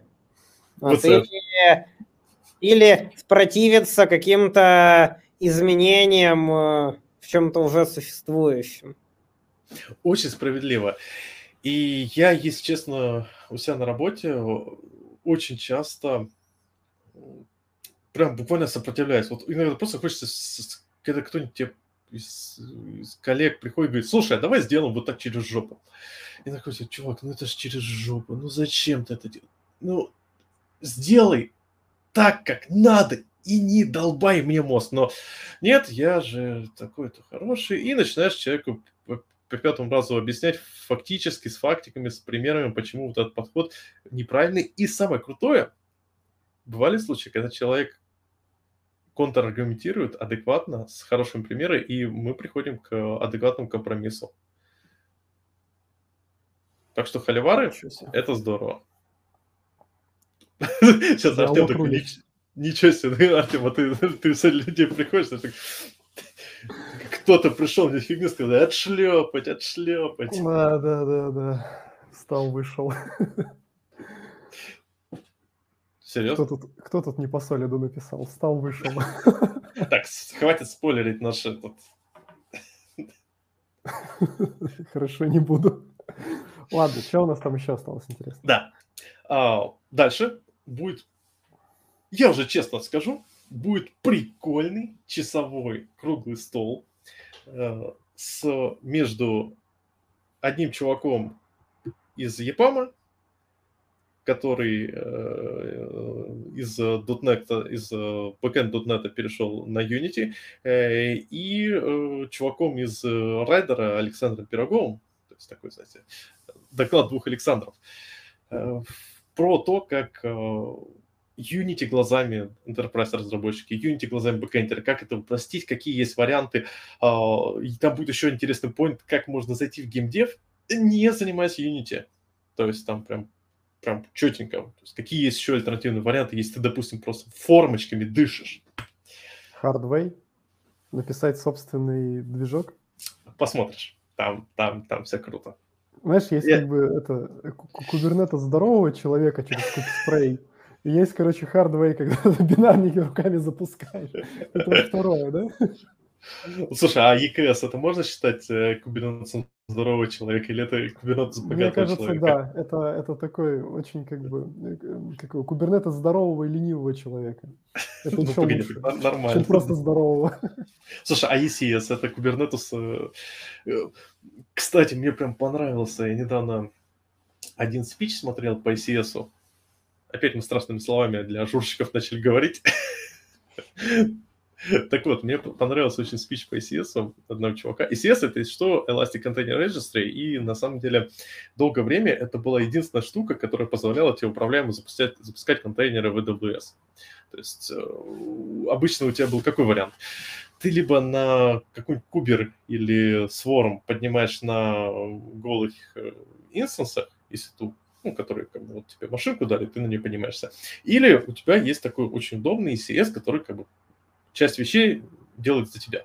И тут маленькая проблема в том, что запустить по-простому на ECS э, контейнер, чтобы он еще там раздуплился по нескольким машинкам, это просто. Но, но у него еще там накидывается такое количество костылей. Причем в отличие от Кубера, допустим, у которого есть и секреты, и куча всякого прикольного, в ECS нету ни черта. И э, реальная история, когда делали на ECS просто аналог Кубера, просто потому что в, своем, в какой-то момент кастом сказал, делайте на ECS. Почему? Потому. Ну, вот, такая вот фигня бывает. Э, и ребята, по сути, имитировали многие фичи, которые есть в Купере, костылянием поверх ECS. И мне, говорю, мне понравилась тогда просто очень хорошая мысль, что вот ECS ты используешь ровно до того момента, когда тебе не нужно пойти в пункт Advanced ECS. Вот ты создаешь ECS конста...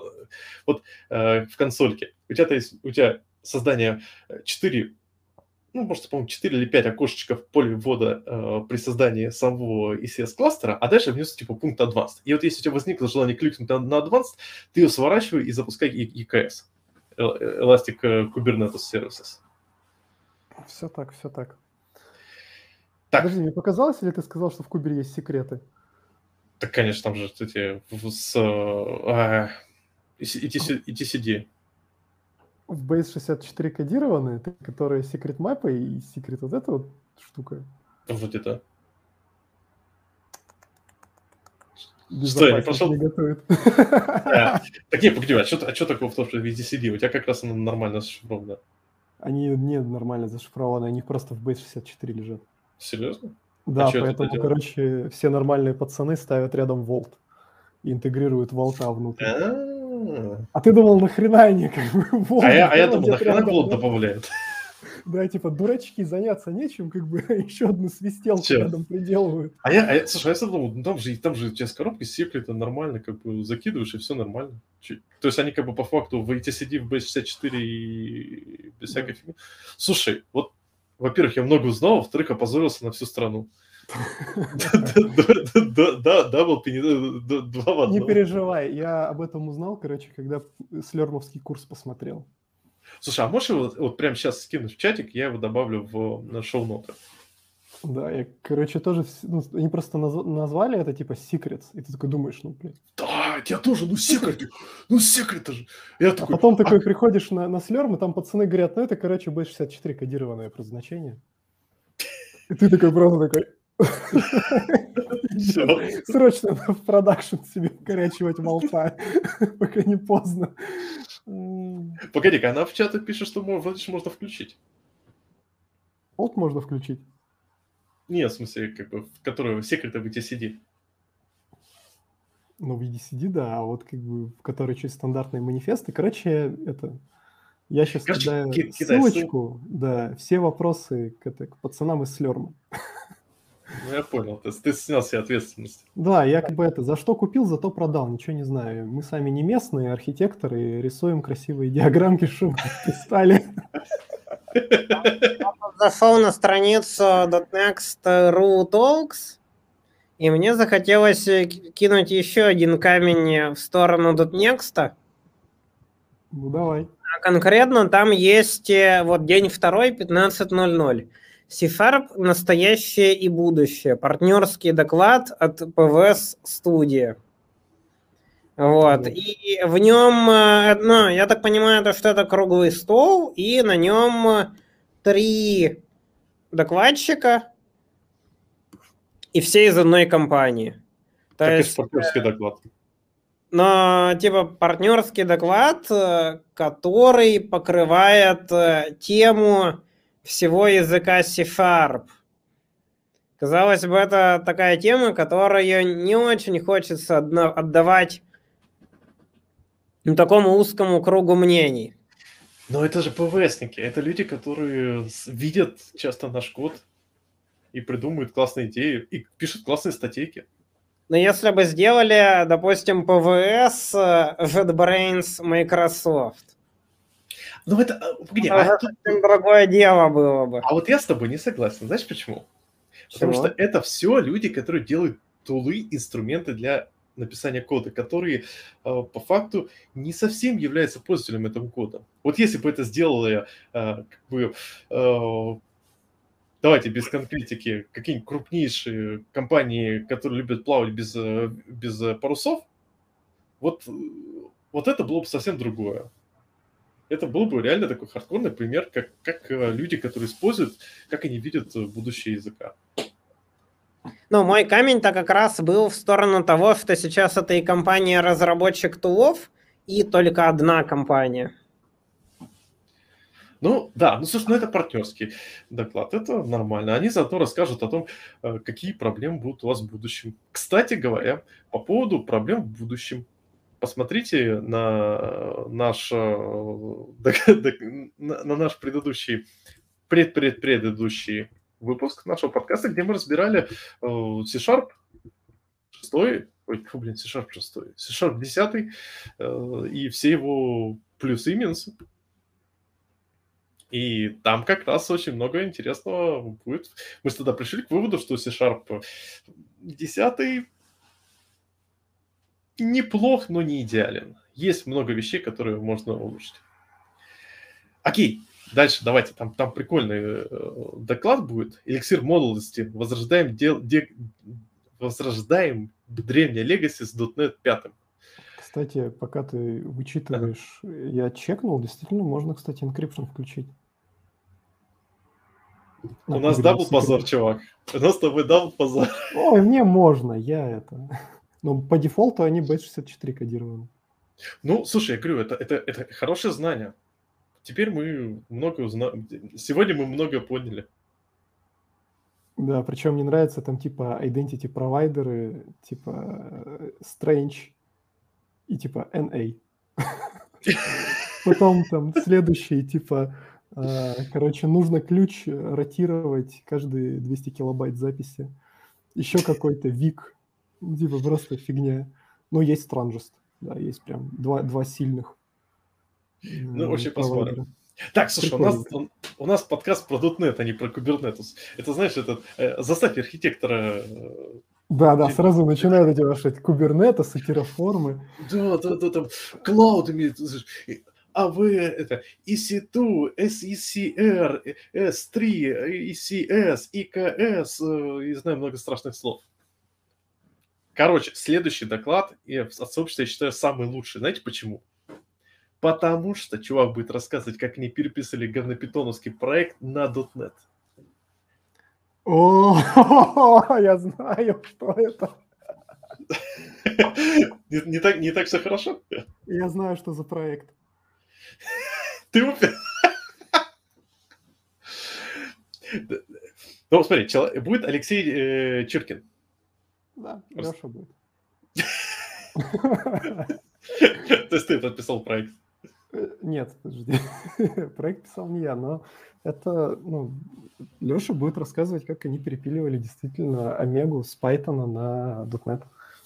Вот, нормальный человек, в отличие от следующего спикера, который интервью... Не вот эти вот пацаны, кто берет как бы благословенный .NET и перепиливает его на мерзкую Go, а здесь как бы чуваки сделали все правильно. Они взяли как бы мерзкий Python и перепилили его на благословенный .NET. Да? Вот, Правильно? потому что следующий, следующий спич как раз будет богомерзкий, где Егор Гришечко будет рассказывать, как он на Го пишет.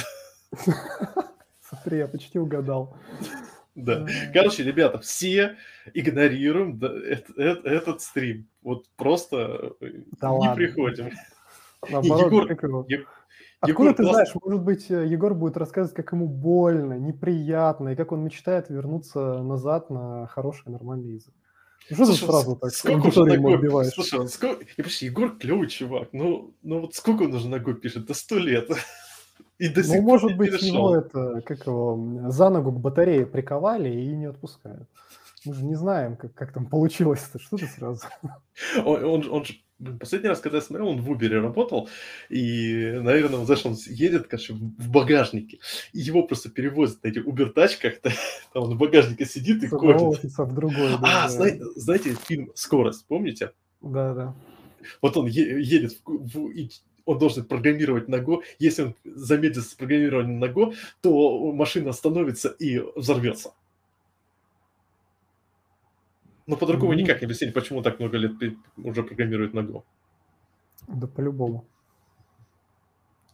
Ну, а после этого уже будет э, турнир по ЧГК, еще один. Слушайте, О, классика. честно, мы- я считаю, что с точки... Вот смотрите, э, с точки зрения праздника, вот мы сейчас посмотрели, какие есть сообщ- э, активности от сообщества.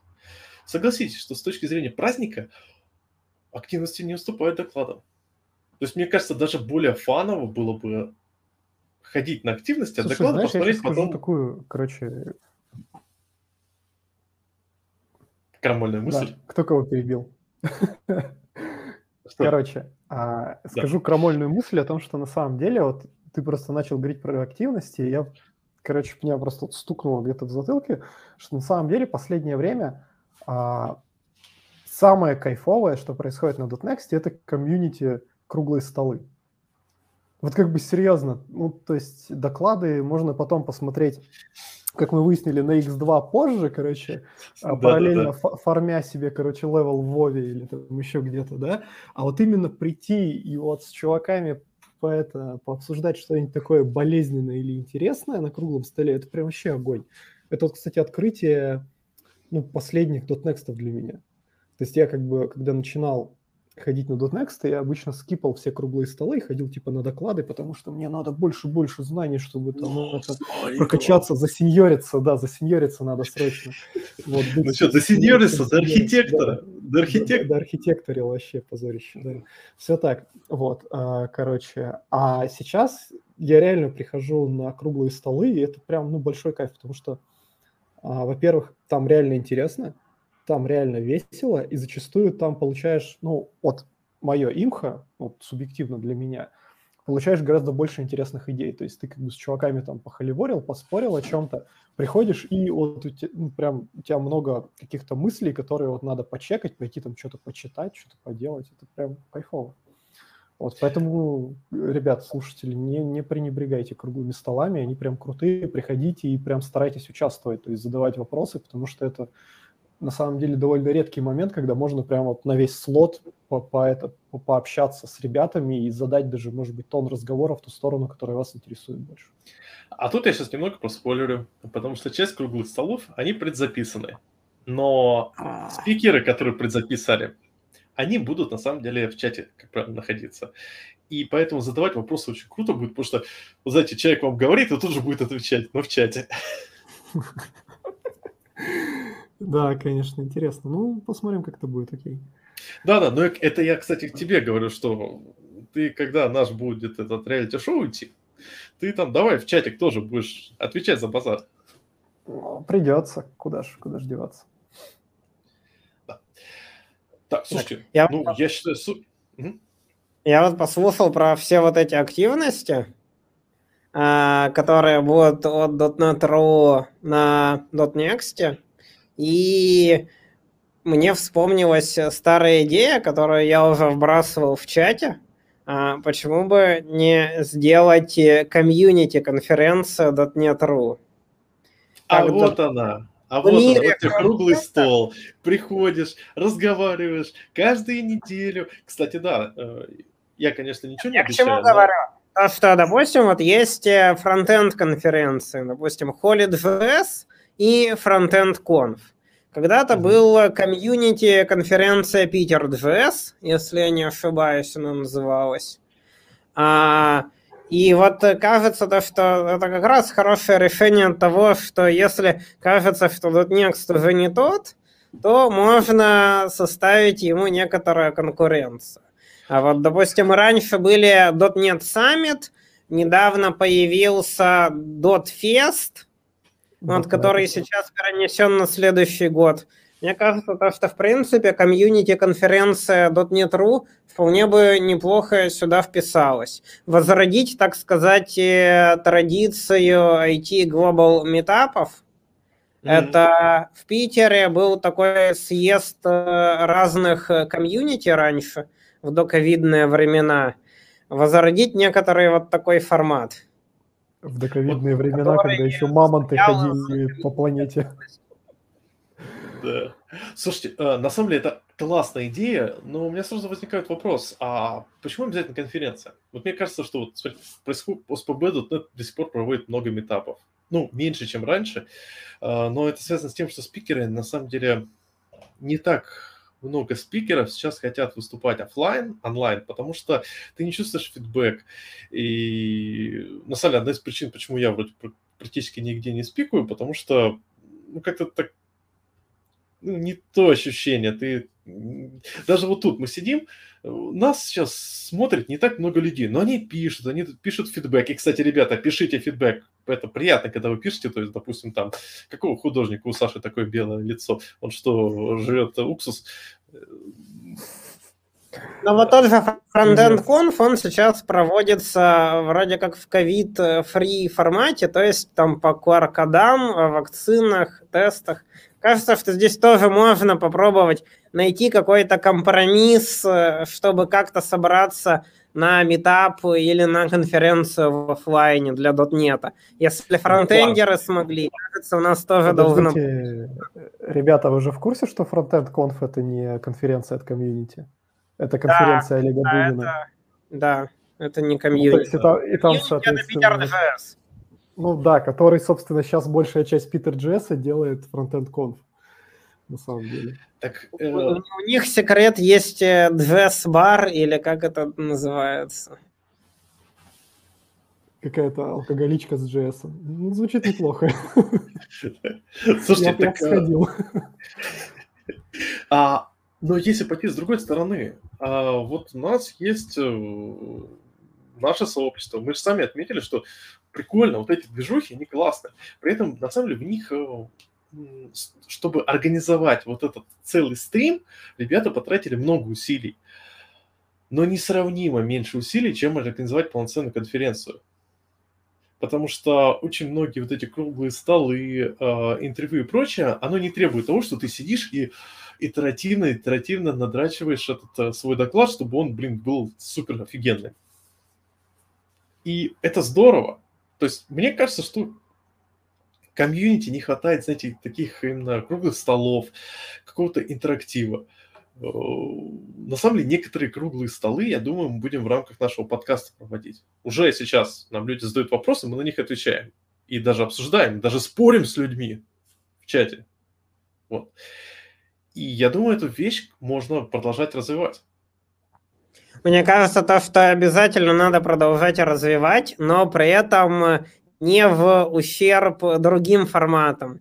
Если появится возможность провести офлайн э, с какими-то компромиссами, пусть, э, то и офлайн стоит сделать, и проводить стримы. Это не- независимая активность, и единственная здесь проблема с тем, что людей у нас не бесконечное количество, конечно.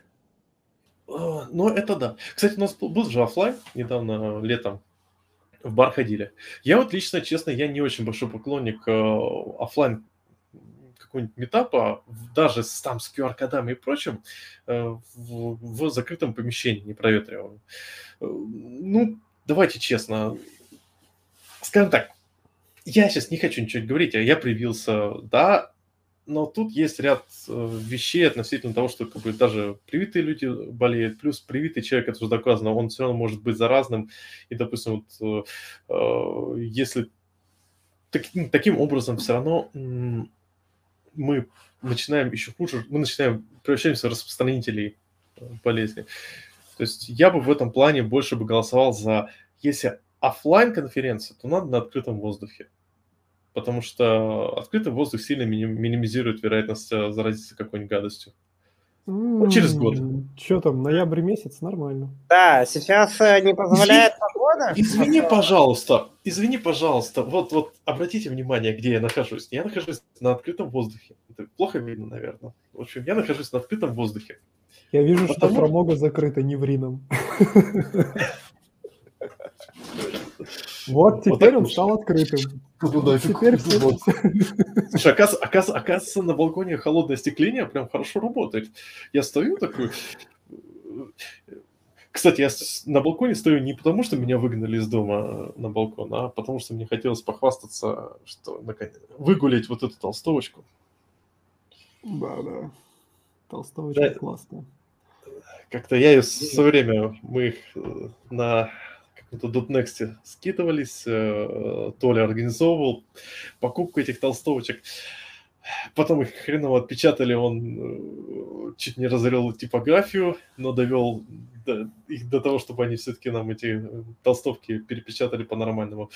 А потом ковид, и вот эту толстовочку ее не выгулить никуда. Вот, вот, вот, не будешь ли ты ехать там, не знаю, к друзьям, которые про .NET не слышали в этой толстовке, они подумают, что что-то не то. А вот тут можно взять, взять и выглядел Я ездил в Екатеринбург и Новосибирск. Э, а в Новосибирске, когда рассказывал доклад э, по .NET, к концу доклада оказалось, что половина людей в зале двовисты. Слушай, а, а, а как ты выбрался? А, дамп и Конфест были офлайн проводились э, в мае месяце этого года. То есть там немного другое отношение к э, проблематике человеческой жизни. допустим, человеческой жизни. Оно, Нет, оно так или иначе отличается по регионам.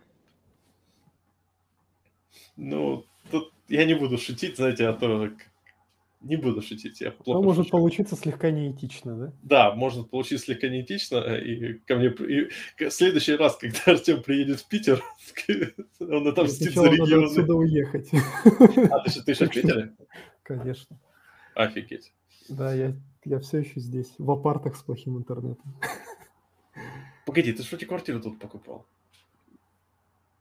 Я все еще делаю ремонт. Ковид не способствует ускорению ремонтов. У меня просто половина знакомых, кто э, в свое время, кто, кто за последние пару лет купил квартиру, они так еще не въехали в квартиру, просто все делают ремонт. Жизнь боль. Ковид это ускоряет ремонт в отрицательной пропорции. Ой, класс. Да. Ладно, слушайте, ребят, я уже совсем замерз.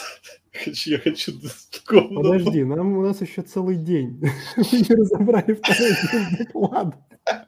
Куда ну, собрался стоять? Ну, да, ладно, ладно, выбор брошен.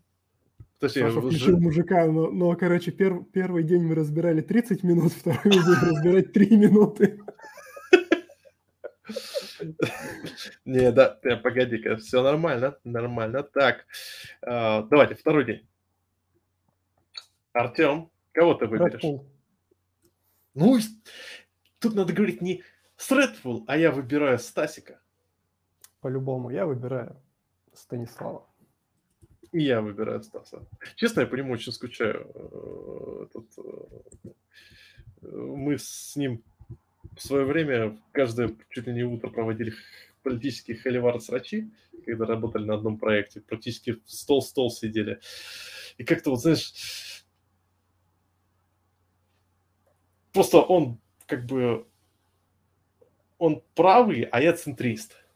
А еще рядом с нами сидел чувак, который очень сильно левый. Ну, не, не ультра левый, а просто левый. То есть там он не ультра правый, то есть все мы нормальные, но именно вот такое отношение было такое. И как-то вот прикольно было такие срачи проводить. Конечно, очень интересно, как эти позиции сдвинулись со временем. Слушай, ну это, это же года 3-4 назад было. Потому что сейчас э, можно оказаться и ультраправым, если был центристом три года назад. Да, все меняется. Ну, ладно, давайте. Женя, а ты куда идешь? Тоже а, я, я пока не знаю. Если я предзапишу доклад, я скажу на что-нибудь э, другой. Скорее всего, не, погоди, у, у тебя, у тебя 14.00. А, то, точно, точно, да.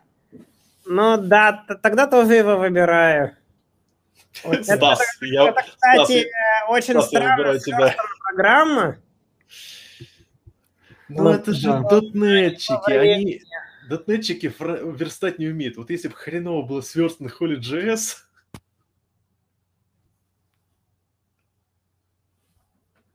Может быть. Ладно, что, давайте дальше. А, значит, на самом деле я сомневаюсь между докладом Жени и Ситника, но как бы с HTTP и HTTP клиентом я работаю чаще, поэтому я скорее пойду на Женин доклад, а доклад про fast файл IO API я посмотрю на X2 в записи.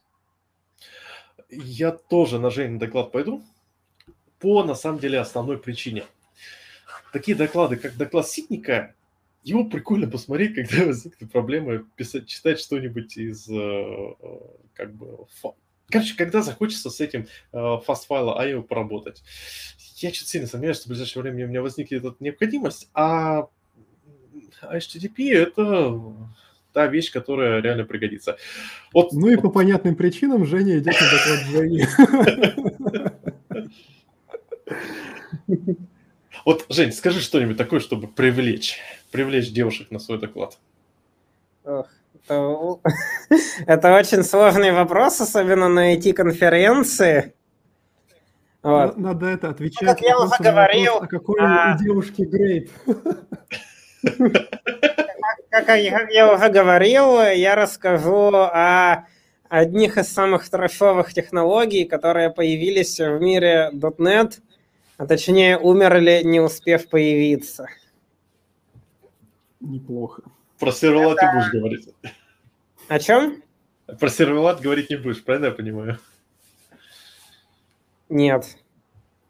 И умершими технологиями я называю WinFTTP хендлер и curl хендлер, которые использовались для FTTP на Netcore до версии 2.1.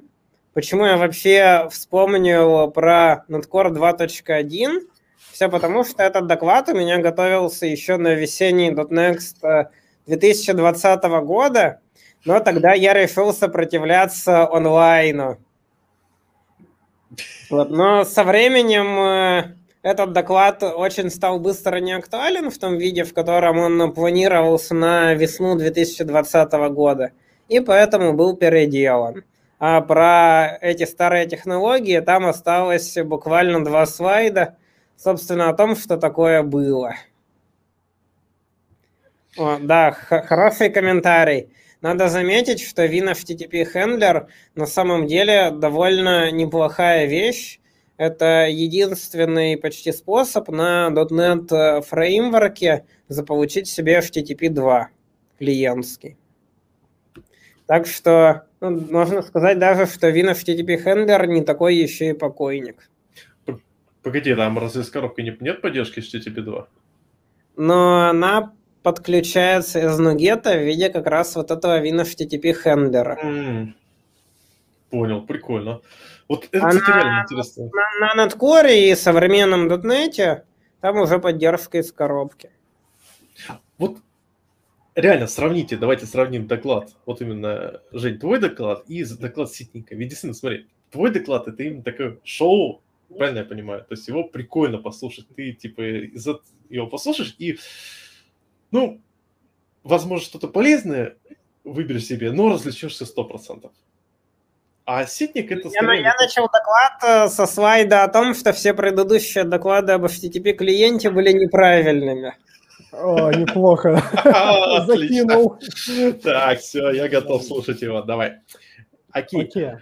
Идем Следующий. дальше. Знаете что? Я, кстати, схожу на партнерский доклад, вот этот, который 30-минутный. Типа ASP.NET под Linux и доменные пользователи, доменные. А, то есть у тебя с этим проблема, если я понял. Это просто, знаете, такой формат докладов.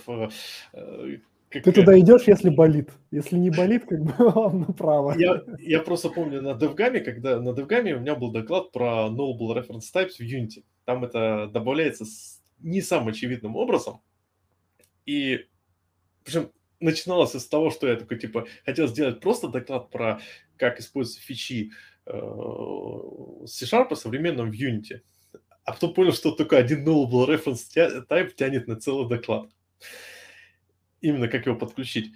И тогда после как бы я смотрел э, ответы, ну, люди, которые пишут, и все люди писали такой, типа, доклад, как там, доклад helper. Вот, вот такие доклады, доклады helper, я, я бы их сказал, их часто не смотрят, их добавляют закладочки. Доклад закладочка. То есть ты такой, да, возможно, у меня будет эта проблема. Довольно закладка, когда она у меня возникнет, я к ней вернусь. Вот я поэтому, кстати, рекомендую слушателям подобный доклад добавить закладочкой, потому что чем черт не шутит? Вдруг пригодится. Да. Ну окей, тогда вот не партнерские. Хм. Ну, следующий тайм-слот получается да. 15.30. Фу. Сложный выбор. Мне на самом деле все три темы интересны. А, наверное, я пойду на Андрея Дятлова, на сорс-генераторы. Я вот тоже думаю, хотя вот там есть маркер, у вас будет подгорать, и этот маркер напротив э, доклада Рафаэля Реальди. Мне интересно, от чего у меня будет подгорать.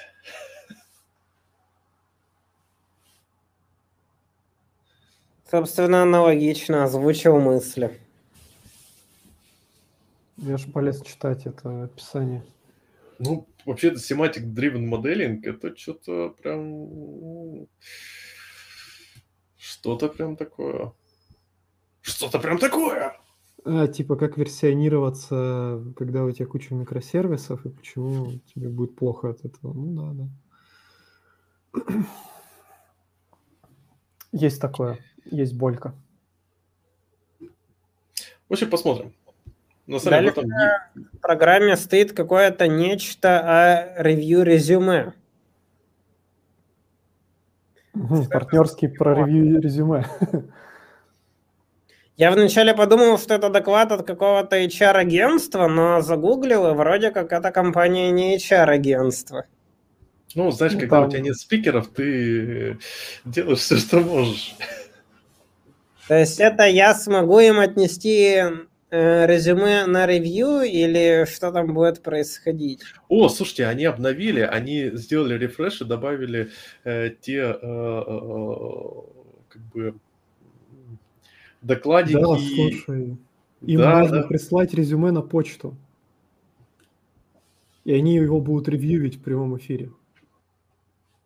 Ну что, Жень, принимаешь выбор? Уже, уже отправляешь? Мне на самом деле нету резюме. Эти Я его даже никогда не писал. Без а. резюме живут. Кстати, на самом деле это смешная вещь, когда ты э, приходишь на собеседование в какую-нибудь сферу, где ты нахер никому не интересен. Э, это прикольно. Пишешь резюмешку такой, расписываешь какой-то замечательный приятное ощущение. Ну, кстати, на самом деле, я хочу отметить по поводу ревью резюме. Это крайне важный поинт. Мне в свое время один HR очень хорошую мысль сказал.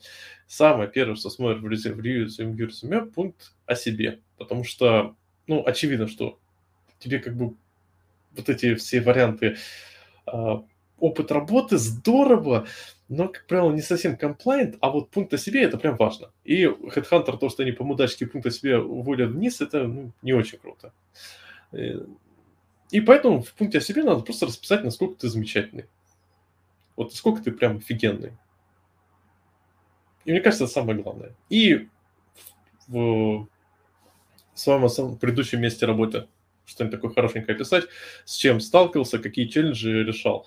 Эм, тут для этого есть очень классный лайфхак. В процессе работы просто раз в полгода, раз в три месяца поставьте себе напоминалку и обновляйте свое резюме Можно у себя там в где-нибудь, э, просто теми вещами, которые вы делали за последние полгода. Эм, потому что, когда меняешь работу, сидишь и думаешь, что я делал вообще? Вроде дофига. А пытаешься вспомнить, не вспомнишь. Не могу, да. Да, особенно, знаете, когда там э, классическая проблема, была какая-нибудь интересная задачка по перформансу,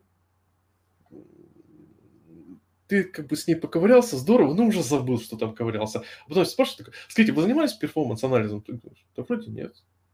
Что-то не помню. А потом оказывается, что, а, да, черт возьми, там несколько месяцев фигачил, просто это из головы вылетело, потому что это было года два-три назад. Я вот вспоминаю то, что еще в доковидные времена на конференциях я многим рассказывал просто какие-то случаи из работы, например, про тот же факап с Сисмоном, про который я сегодня уже говорил. А, вот еще другие вещи, но сейчас уже я не могу их вспомнить так хорошо, как рассказывал тогда. Если тогда я мог их рассказать просто сходу из головы, то сейчас, чтобы мне что-то вспомнить, мне понадобится, наверное, взять лист бумаги и попробовать восстановить историю по каким-то вот пунктам примерно, что там происходило. Поэтому да, записывать важно. У меня знакомый архитектор очень мысль хорошую подводил. Он говорил, что типа, ну, я действую по, по какому принципу? Если ты что-то не добавил в туду лист или в напоминалку, значит, ты пропустишь это или не сделаешь эту задачу. А он еще говорил про следующую мысль. Если ты это не сохранил, не записал в свой личный knowledge base, то значит ты это не запомнил. То есть я, э, фишка в том, что как бы архитекторам зачастую, ну, допустим, ну, конкретно типами, потому что у нас есть определенные специфики, а, надо э, иметь достаточно широкий кругозор с местами погружения внутрь, вглубь. Ну, вот как у Артема. Чтобы можно было про кубернетес рассказывать. И при этом говорить про еще конкретные вещи. Но это хрен ты запомнишь. То есть ты приходишь такой, вот у этих э, прекрасных людей АВС, а у этих Azure как запомнить, что где. И он рассказал хороший вариант, что ты у тебя строишь эм, любую технологию, э, разбивай по слоям. То есть вот у тебя есть первый слой, это high level.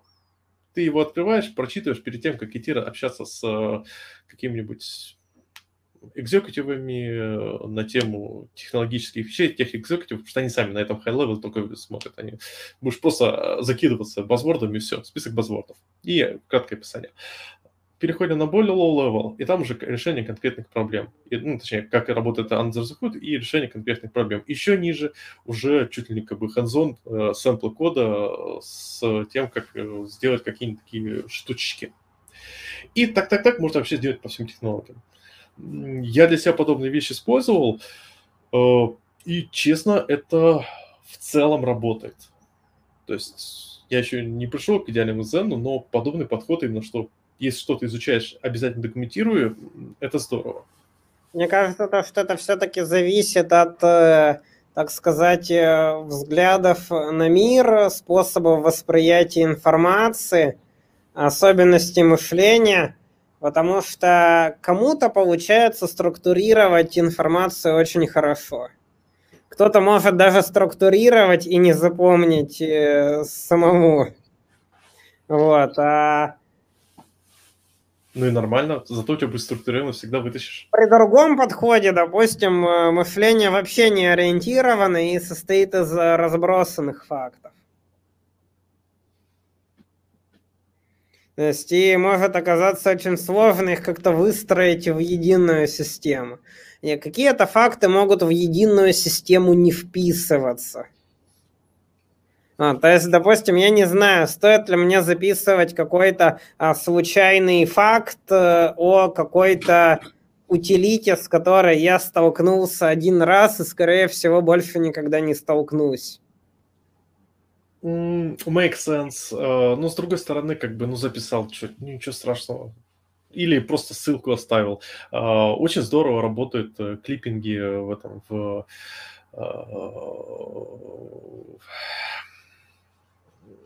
OneNote. Читаешь? Ну, вот, допустим, если я пишу тот же бэклог э, докладов и статей, которые собираюсь посмотреть и прочитать. Вопрос, как этот бэклог очищать. чтобы он хоть как-то разгребался. Вот это, кстати, очень интересная Раз в проблема. 6 месяцев удалять все непосмотренное. Ну, то есть, да, нужна какая-то децимация, видимо. Слушай, а зачем? Э, Я буквально недавно читал классную статью, блин, мне велосипед упал, Э, читал классную статью э, на тему того, что современные, э, как современное поколение, современная молодежь не умеет структурировать э, информацию. Э, И там статья была посвящена, на кавре посвящена тому, что вот э, типа в научных кругах э, очень многие аспиранты не умеют правильно построить э, свой как бы э, свой knowledge base, не структурирует, зачастую просто кидает все, все файлы в одну как бы, папку и дальше просто поиском по ним прыгают. Э, Я лично для себя как-то э, посчитал, поржал, потом подумал, а ведь в этом же есть смысл. То есть э, иногда я лично трачу очень много времени на те вещи, которые можно не структурировать. То есть э, это как с программированием. Ты можешь вылизывать код до каждой строчки, а можешь, но иногда лучше high level его сделать адекватным, а внутри методов, ну, если там будет хаос и ад, ну, ничего страшного, если это еще покрыто нормальными тестами, и они друг на друга не, как бы, э, не аффектуют сайд- сайд-эффектами. И типа, вот, вот эта мусорка с этим информацией, вот эта мусорка с этим информацией, вот эта мусорка с этим, а искать по ним по поиску. Ну Он, да, так и получается, потому что, представь, есть огромный проект. Мгм. приходит человек в этот проект, ему надо как-то с этим проектом разбираться. Э, Что делать? э, Самодокументируемый код. Нету. Вот. Значит, надо что? Надо искать по коду. А он, человек не знает, где изначально, что ему нужно, вот в каком месте кода лежит. Соответственно, вначале он все равно вынужден использовать там греб, э, средства для поиска, там everything на винде. Ну, это программа, которая ищет по всем файлам сразу, заранее индексируя NTFS. Слушай, а прикольно. Прям Э, самом... Можно ввести имя файла, и оно покажет, э, где этот файл лежит. Работает мгновенно. Ну, с другой стороны, если у нас э, кодабейс, то и в Райдер работает. Или этого человека можно поспрашивать, такой, слушай, чувак, где у тебя этот... Зачем этот код был написан? Это если человек еще работает в компании. Да. И двое может выдать человека, который уже уволился. Да, это точно. Окей, давайте следуем. Ну, слушайте, у нас прям финалочка. Ну, Мы уже почти что пошли к э, финальной э, сетке докладов. Ну, Какой у вас? На 17 17.00 вы выберете. А, Я не знаю, мне вообще почти ничего из тем не интересно. Ну, Иванова, наверное, конечно же. Я бы тоже. Потому что ну, там коза. Наверное, круто. Ну, окей, может быть. Так, Ну, ну, последний слот. Да, давайте, последний слот. The last not the least. Я бы выбрал диагностику асинхронного кода и Теплякова. А я бы, кстати, выбрал Azure Functions. Несмотря на то, что я лично э, ну, с Azure практически не работал, вообще не работал. Я в основном по VS. Но мне очень интересно послушать именно какие проблемы... э, Ну, классное название. Решаем одну проблему с помощью Azure Functions, и у нас две проблемы. Очень интересно послушать, какие именно проблемы у людей возникают с э, serverless штуками. Потому что Особенно в контексте того, как сейчас много э, выкатывается на, э, в тех же бэкэндах, связано с организациями serverless. Забыл в VS как штука называется, там SMM или как-то так, которая позволяет э, очень классненько раскидывать, структурировать эти лямбдочки, чтобы они были прям, прям как полноценный бэкэнд. Это, знаете, миллениалы изобрели, изобрели монолит. Окей, окей. И вот мне Я интересно, какие... хотел, я хотел выбрать э, .NET Fest, но тут открыл э, описание и увидел то, что по этому докладу уже есть статья. Вообще Всё. очень интересно, когда лучше доклад, а когда статья. Ну вот ты Самое можешь сравнить. А смотри, как читаешь. Я, допустим, заметил, что статьи лучше, потому что ты можешь, как правило, статью пролистать и понять более-менее, и такой, ага, ну, в принципе, я более-менее понял, о чем там, идем дальше. Я вот просто не очень понимаю, если, допустим, писать статьи, то куда это выкладывать? Если сделать какой-то свой блог, то его вряд ли будут читать. Если, конечно, не спамить по всем там твиттерам и другим соцсетям ссылками. Хабар. Хабар. Если выложить на Хабар, то статья получит э, внимание только на один день, когда она висит на главный Хабр. Mm, а с тобой не согласен. Партнерским э, Хабра трэшем. Слушай, я, я с тобой не согласен, потому что э, очень многие люди, на мой взгляд, э, пользуются, смотрят Хабр э, по фильтрам. То есть ты, вот я, допустим, смотрю по фильтрам, и многие статьи у меня, вот я захожу на Хабр и понимаю, что эта статья мне уже мозолит глаза четвертый день. Просто э, я объясню мысль. Вот ты смотришь, э, читаешь Хабр, тебе что, прям интересно что-то новое в GVM? Скорее всего, нет. Скорее всего, ты по тегам себе отфильтруешь и настроишь так, чтобы смотреть только то, что тебе интересно. И иногда на главный заходишь, чтобы просто что-нибудь хайповое почитать. Ну, по сути. И поэтому, а, то есть... Э, очень много людей все-таки попадает на Хабр э, с точки входа главная страница.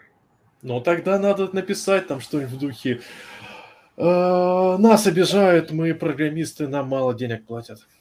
Ну, О, да. Все собеседующие, они такие козлы, как все плохо, давайте их, от них будем требовать больше денег. Или О, все плохие, мы хорошие нам все должны, мы самые классные. Это, кстати, я считаю, что э, я раньше не любил такие статьи, а потом полюбил. Знаете почему? Почему? Это, это офигенно. Такие статьи, вообще такой подход, когда они все козлы, я хороший, мы, мы, мы с вами хорошие. Это они, козлы, не умеют правильно собеседовать, или они, козлы, нам не умеют правильно а, задавать нам задачи. Вообще все, все, все плохие, а мы хорошие. Так вот, кстати, такой обреченный стиль стиль, при котором ты говоришь, мы обречены. Так вот, э, вот этот стиль, он жутко деструктивный. То есть, если человек, вот смотри, человек не прошел собеседование, например, в JetBrains, как бы человек, нормальный человек скажет, ну, скорее всего, я был не дотянул, пойду дотяну. А человек курильщика, который такой обреченный, он скажет, какие они козлы в JetBrains, ни хрена им не знают, меня ценного такого сотрудника не принимают, ай-яй-яй-яй, пошли они, и не будет ни хрена делать. Максимум в себе в Твиттере напишет, что вот они все козлы, а я хороший. В оригинале этой статьи, по-моему, компании был Яндекс. Да, я, я, кстати, не говорю про конкретную статью, честно, я скорее абстрактно говорю, там, там куча таких статей было, но я думаю, ты таких много а, статей. Как -то... Да, да, я вспомнил, еще там есть статьи, которые специально написаны, чтобы сорвать хайп. Это, по-моему, про Яндекс Маркет и Сбербанк там что-то было, про собеседование в них. Куча, куча да. статей, причем куча я, я, я, У меня нет ничего против вот таких статей на Хамбар, они создают его атмосферу. А, а я... я про это хочу сказать, что чем больше таких статей, тем больше людей проникает в этой атмосферой, тем больше людей э, принимает эту философию, что типа нам должны, я хороший, нам должны, меня обижают. И тем меньше, лучше, меньше у нас конкурентов. Отлично. Я, я, я в контексте Хабра только против переводов и копирайтеров. Это да, и, кстати, одна из причин, почему я практически не читаю, ну, не пишу в EPAM Corporate Blog, не потому что, как бы, EPAM Corporate Blog в чем-то какие-то проблемы, а в том, что очень многие люди, мне кажется, такие корпоративные блоги выкидывают в exclusion, просто Вроде потому что... Так... есть плагин, который умеет удалить корпоративные блоги. То есть, как бы там часто шикарные статьи. Вот я, я просто знаю ребят, которые пишут у нас э, в блоге статьи, там местами получаются шикарные статьи. Но из-за того, что возникает, ты такой, типа, привыкаешь к корпоративные блоги, у тебя просто иногда даже без э, этого э, без маркера ты их пропускаешь. А я, кстати, рекомендую не пропускать, хотя бы вчитываться, что там написано. Ну, в общем, да, это на самом деле грустная история, что из-за некоторых э, людей, которые не умеют корпоративные блоги вести, страдают остальные корпоративщики. Давайте на что-нибудь ну, хорошее.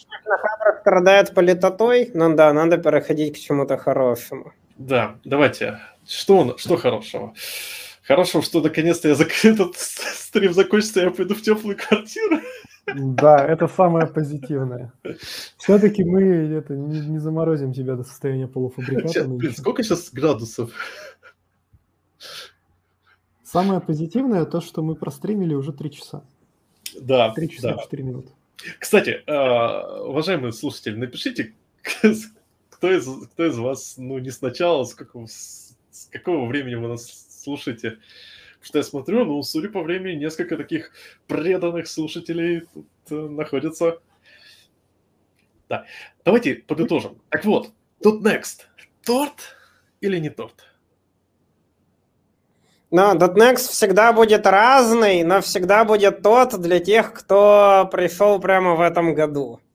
Вот, а И дальше раз всегда торт. и тоже будут ныть, что .next уже не торт. Согласен. Э, Я бы еще от себя отметил, что очень тяжело, э, мне кажется, в, нач... в какой-то момент э, заставлять себя даже смотреть доклады. Ты просто... Возникает некоторая лень. Я от себя, от себя хочу признаться, я часто на spd.net метапы просто вот я выхожу, смотрю, думаю, типа, это еще было там, черт ли, сколько лет назад. Ты смотришь, думаешь, пойти домой, погамать там в цивку, пойти на метап. Домой, цирку, пойти на метап. И, наверное, просто такой, блин, ехать через весь город, куда-то переться. Знаете, такое чувство э, нарушения чувства комфорта. Ленность вообще ужасная вещь. Э, и, и вот вы понимаете, что у нас иногда ленность просто послушать доклад. Просто на фоне что-то сделать. И в этом плане, мне кажется, здорово. Смотрите, ребята, мизинчик. Мы подбились мизинчиком, что мы хотя бы первый день DotNext будем смотреть так, как будто если бы он был офлайн.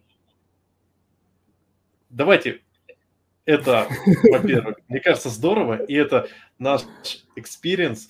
Мы получим соответствующий experience. И, кстати, уважаемые слушатели, вы присоединитесь к нашему мизинчику? Посмотрим, как, как эту ленность мы переборем. У меня почему-то появил... Я вот как раз отвлекся на немного на другую вкладку, разобрался с окнами наконец-то на макбуке. Вот, да, О, у меня... Поставь, поставь себе альтап. Поставь себе программу альтап, она просто... Вот, Давно пора. Тебя. Так, у меня почему-то в контексте ленности сложилась такая идея «Семь грехов посетителя конференции». Супер. А, то есть, что получается? Гордыня прекратил ходить на все доклады, кроме своих. Вот что дальше получается? Зависть. Зависть, нежелание делать доклад, потому что он по-любому будет хуже, чем у известных спикеров. Вот, гнев, гнев это что получается? Мой доклад не взяли в программу. 18 тысяч, 18 тысяч, блин, они охренели, они там что себе завонили. Это жадность. Это жадность, А, да. Да, да, ты забегаешь, это жадность. скорее, это... у- А, Мой доклад не взяли в программу. да, доклад не взяли в программу, пойдет. Вот, э, уныние. Говно доклад. Ну, уныние это то, что ленность. Уже не хочется ходить ни на какие доклады. Аучность, аучность мы уже обсудили.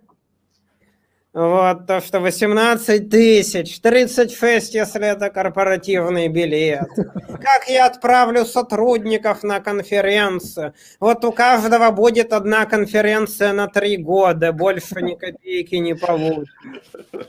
Я серьезно знаю то, что есть места, где люди ждут своей очереди, чтобы посетить конференцию. Вон. Талончики, талончики. Извините, а я, я только спросить, успе... я только спросить у Власина. Интересно, места в очереди продаются? Чревоугодие и обжорство. Это доклады о рослине, которыми все по горло. Нет, чревоугодие – это смотреть два доклада одновременно. Так, ну и блуд, блуд, видимо, по залам. В этом зале неинтересно, пойду в следующий. Нет, блуд это ходить, этот, э, спикать исключительно для того, чтобы привлечь молодых э. Не-не, это, знаешь, типа, блуд Нас это когда такое ты, расстреляют. когда ты это, выступил с докладом э, на .next и по фулпасу пошел на джавистскую конфу. Кстати, да, блин, на, на самом деле народ э, так делал уже, когда они ж, как бы было подряд, спокойно переходишь, и у тебя там все остается. Это здорово. Ну что, мне кажется, отлично. Прям. Надо Да. это, сделать инфографику и это публиковать. Прям класс. Да, вообще супер. Ой. Ну что, ребят, я пойду в тепло. Все, Саш, иди в тепло. А, Найду всем се- спасибо, Да. что вы Всем- просидели с нами 3 часа 10 минут. Давайте. Ой. Всем спасибо. Было классно. Всем пока. Ждем на .next и на активностях .net.ru. Да. Пишите комментарии. И на самом деле в нашем подкасте будет сейчас много нового интересного. Я не буду спойлерить, а, но будет весело. Если в понедельник получится. Хотя, стоп, я нашел себе идеальный кабинет. Вы не представляете, чего стоило мне э, прошлый подкаст провести э, в том видео, как когда там, в общем, там просто я выставлял стоечки, э, чтобы поставить ноутбук, и потом все равно пришлось шифтануть комнату. А так все, у меня есть личный кабинет, он проветривается, все замечательно. Прекрасный, Будем чаще подкасты холодный. Да, будем чаще подкасты проводить. Ребят, можем донатить Саше на электрический обогреватель. Или грелку, я не знаю, что ты предпочтешь. Слушайте, лучший донат, кстати, я же Patreon делаю, лучший донат это этот, э, прислать э, на почту нашего подкаста этот свое резюме, чтобы я в EPUB его закинул. Хороший план. Ах ты, Headhunter. Реворд хочешь, да? Да, да, да, конечно, хороший, в принципе. Довольно Все понятно. полезная Ладно, вещь. ребят. Да. Всем спасибо. Давайте Всем спасибо. Всем пока. разбегаемся. Пока-пока.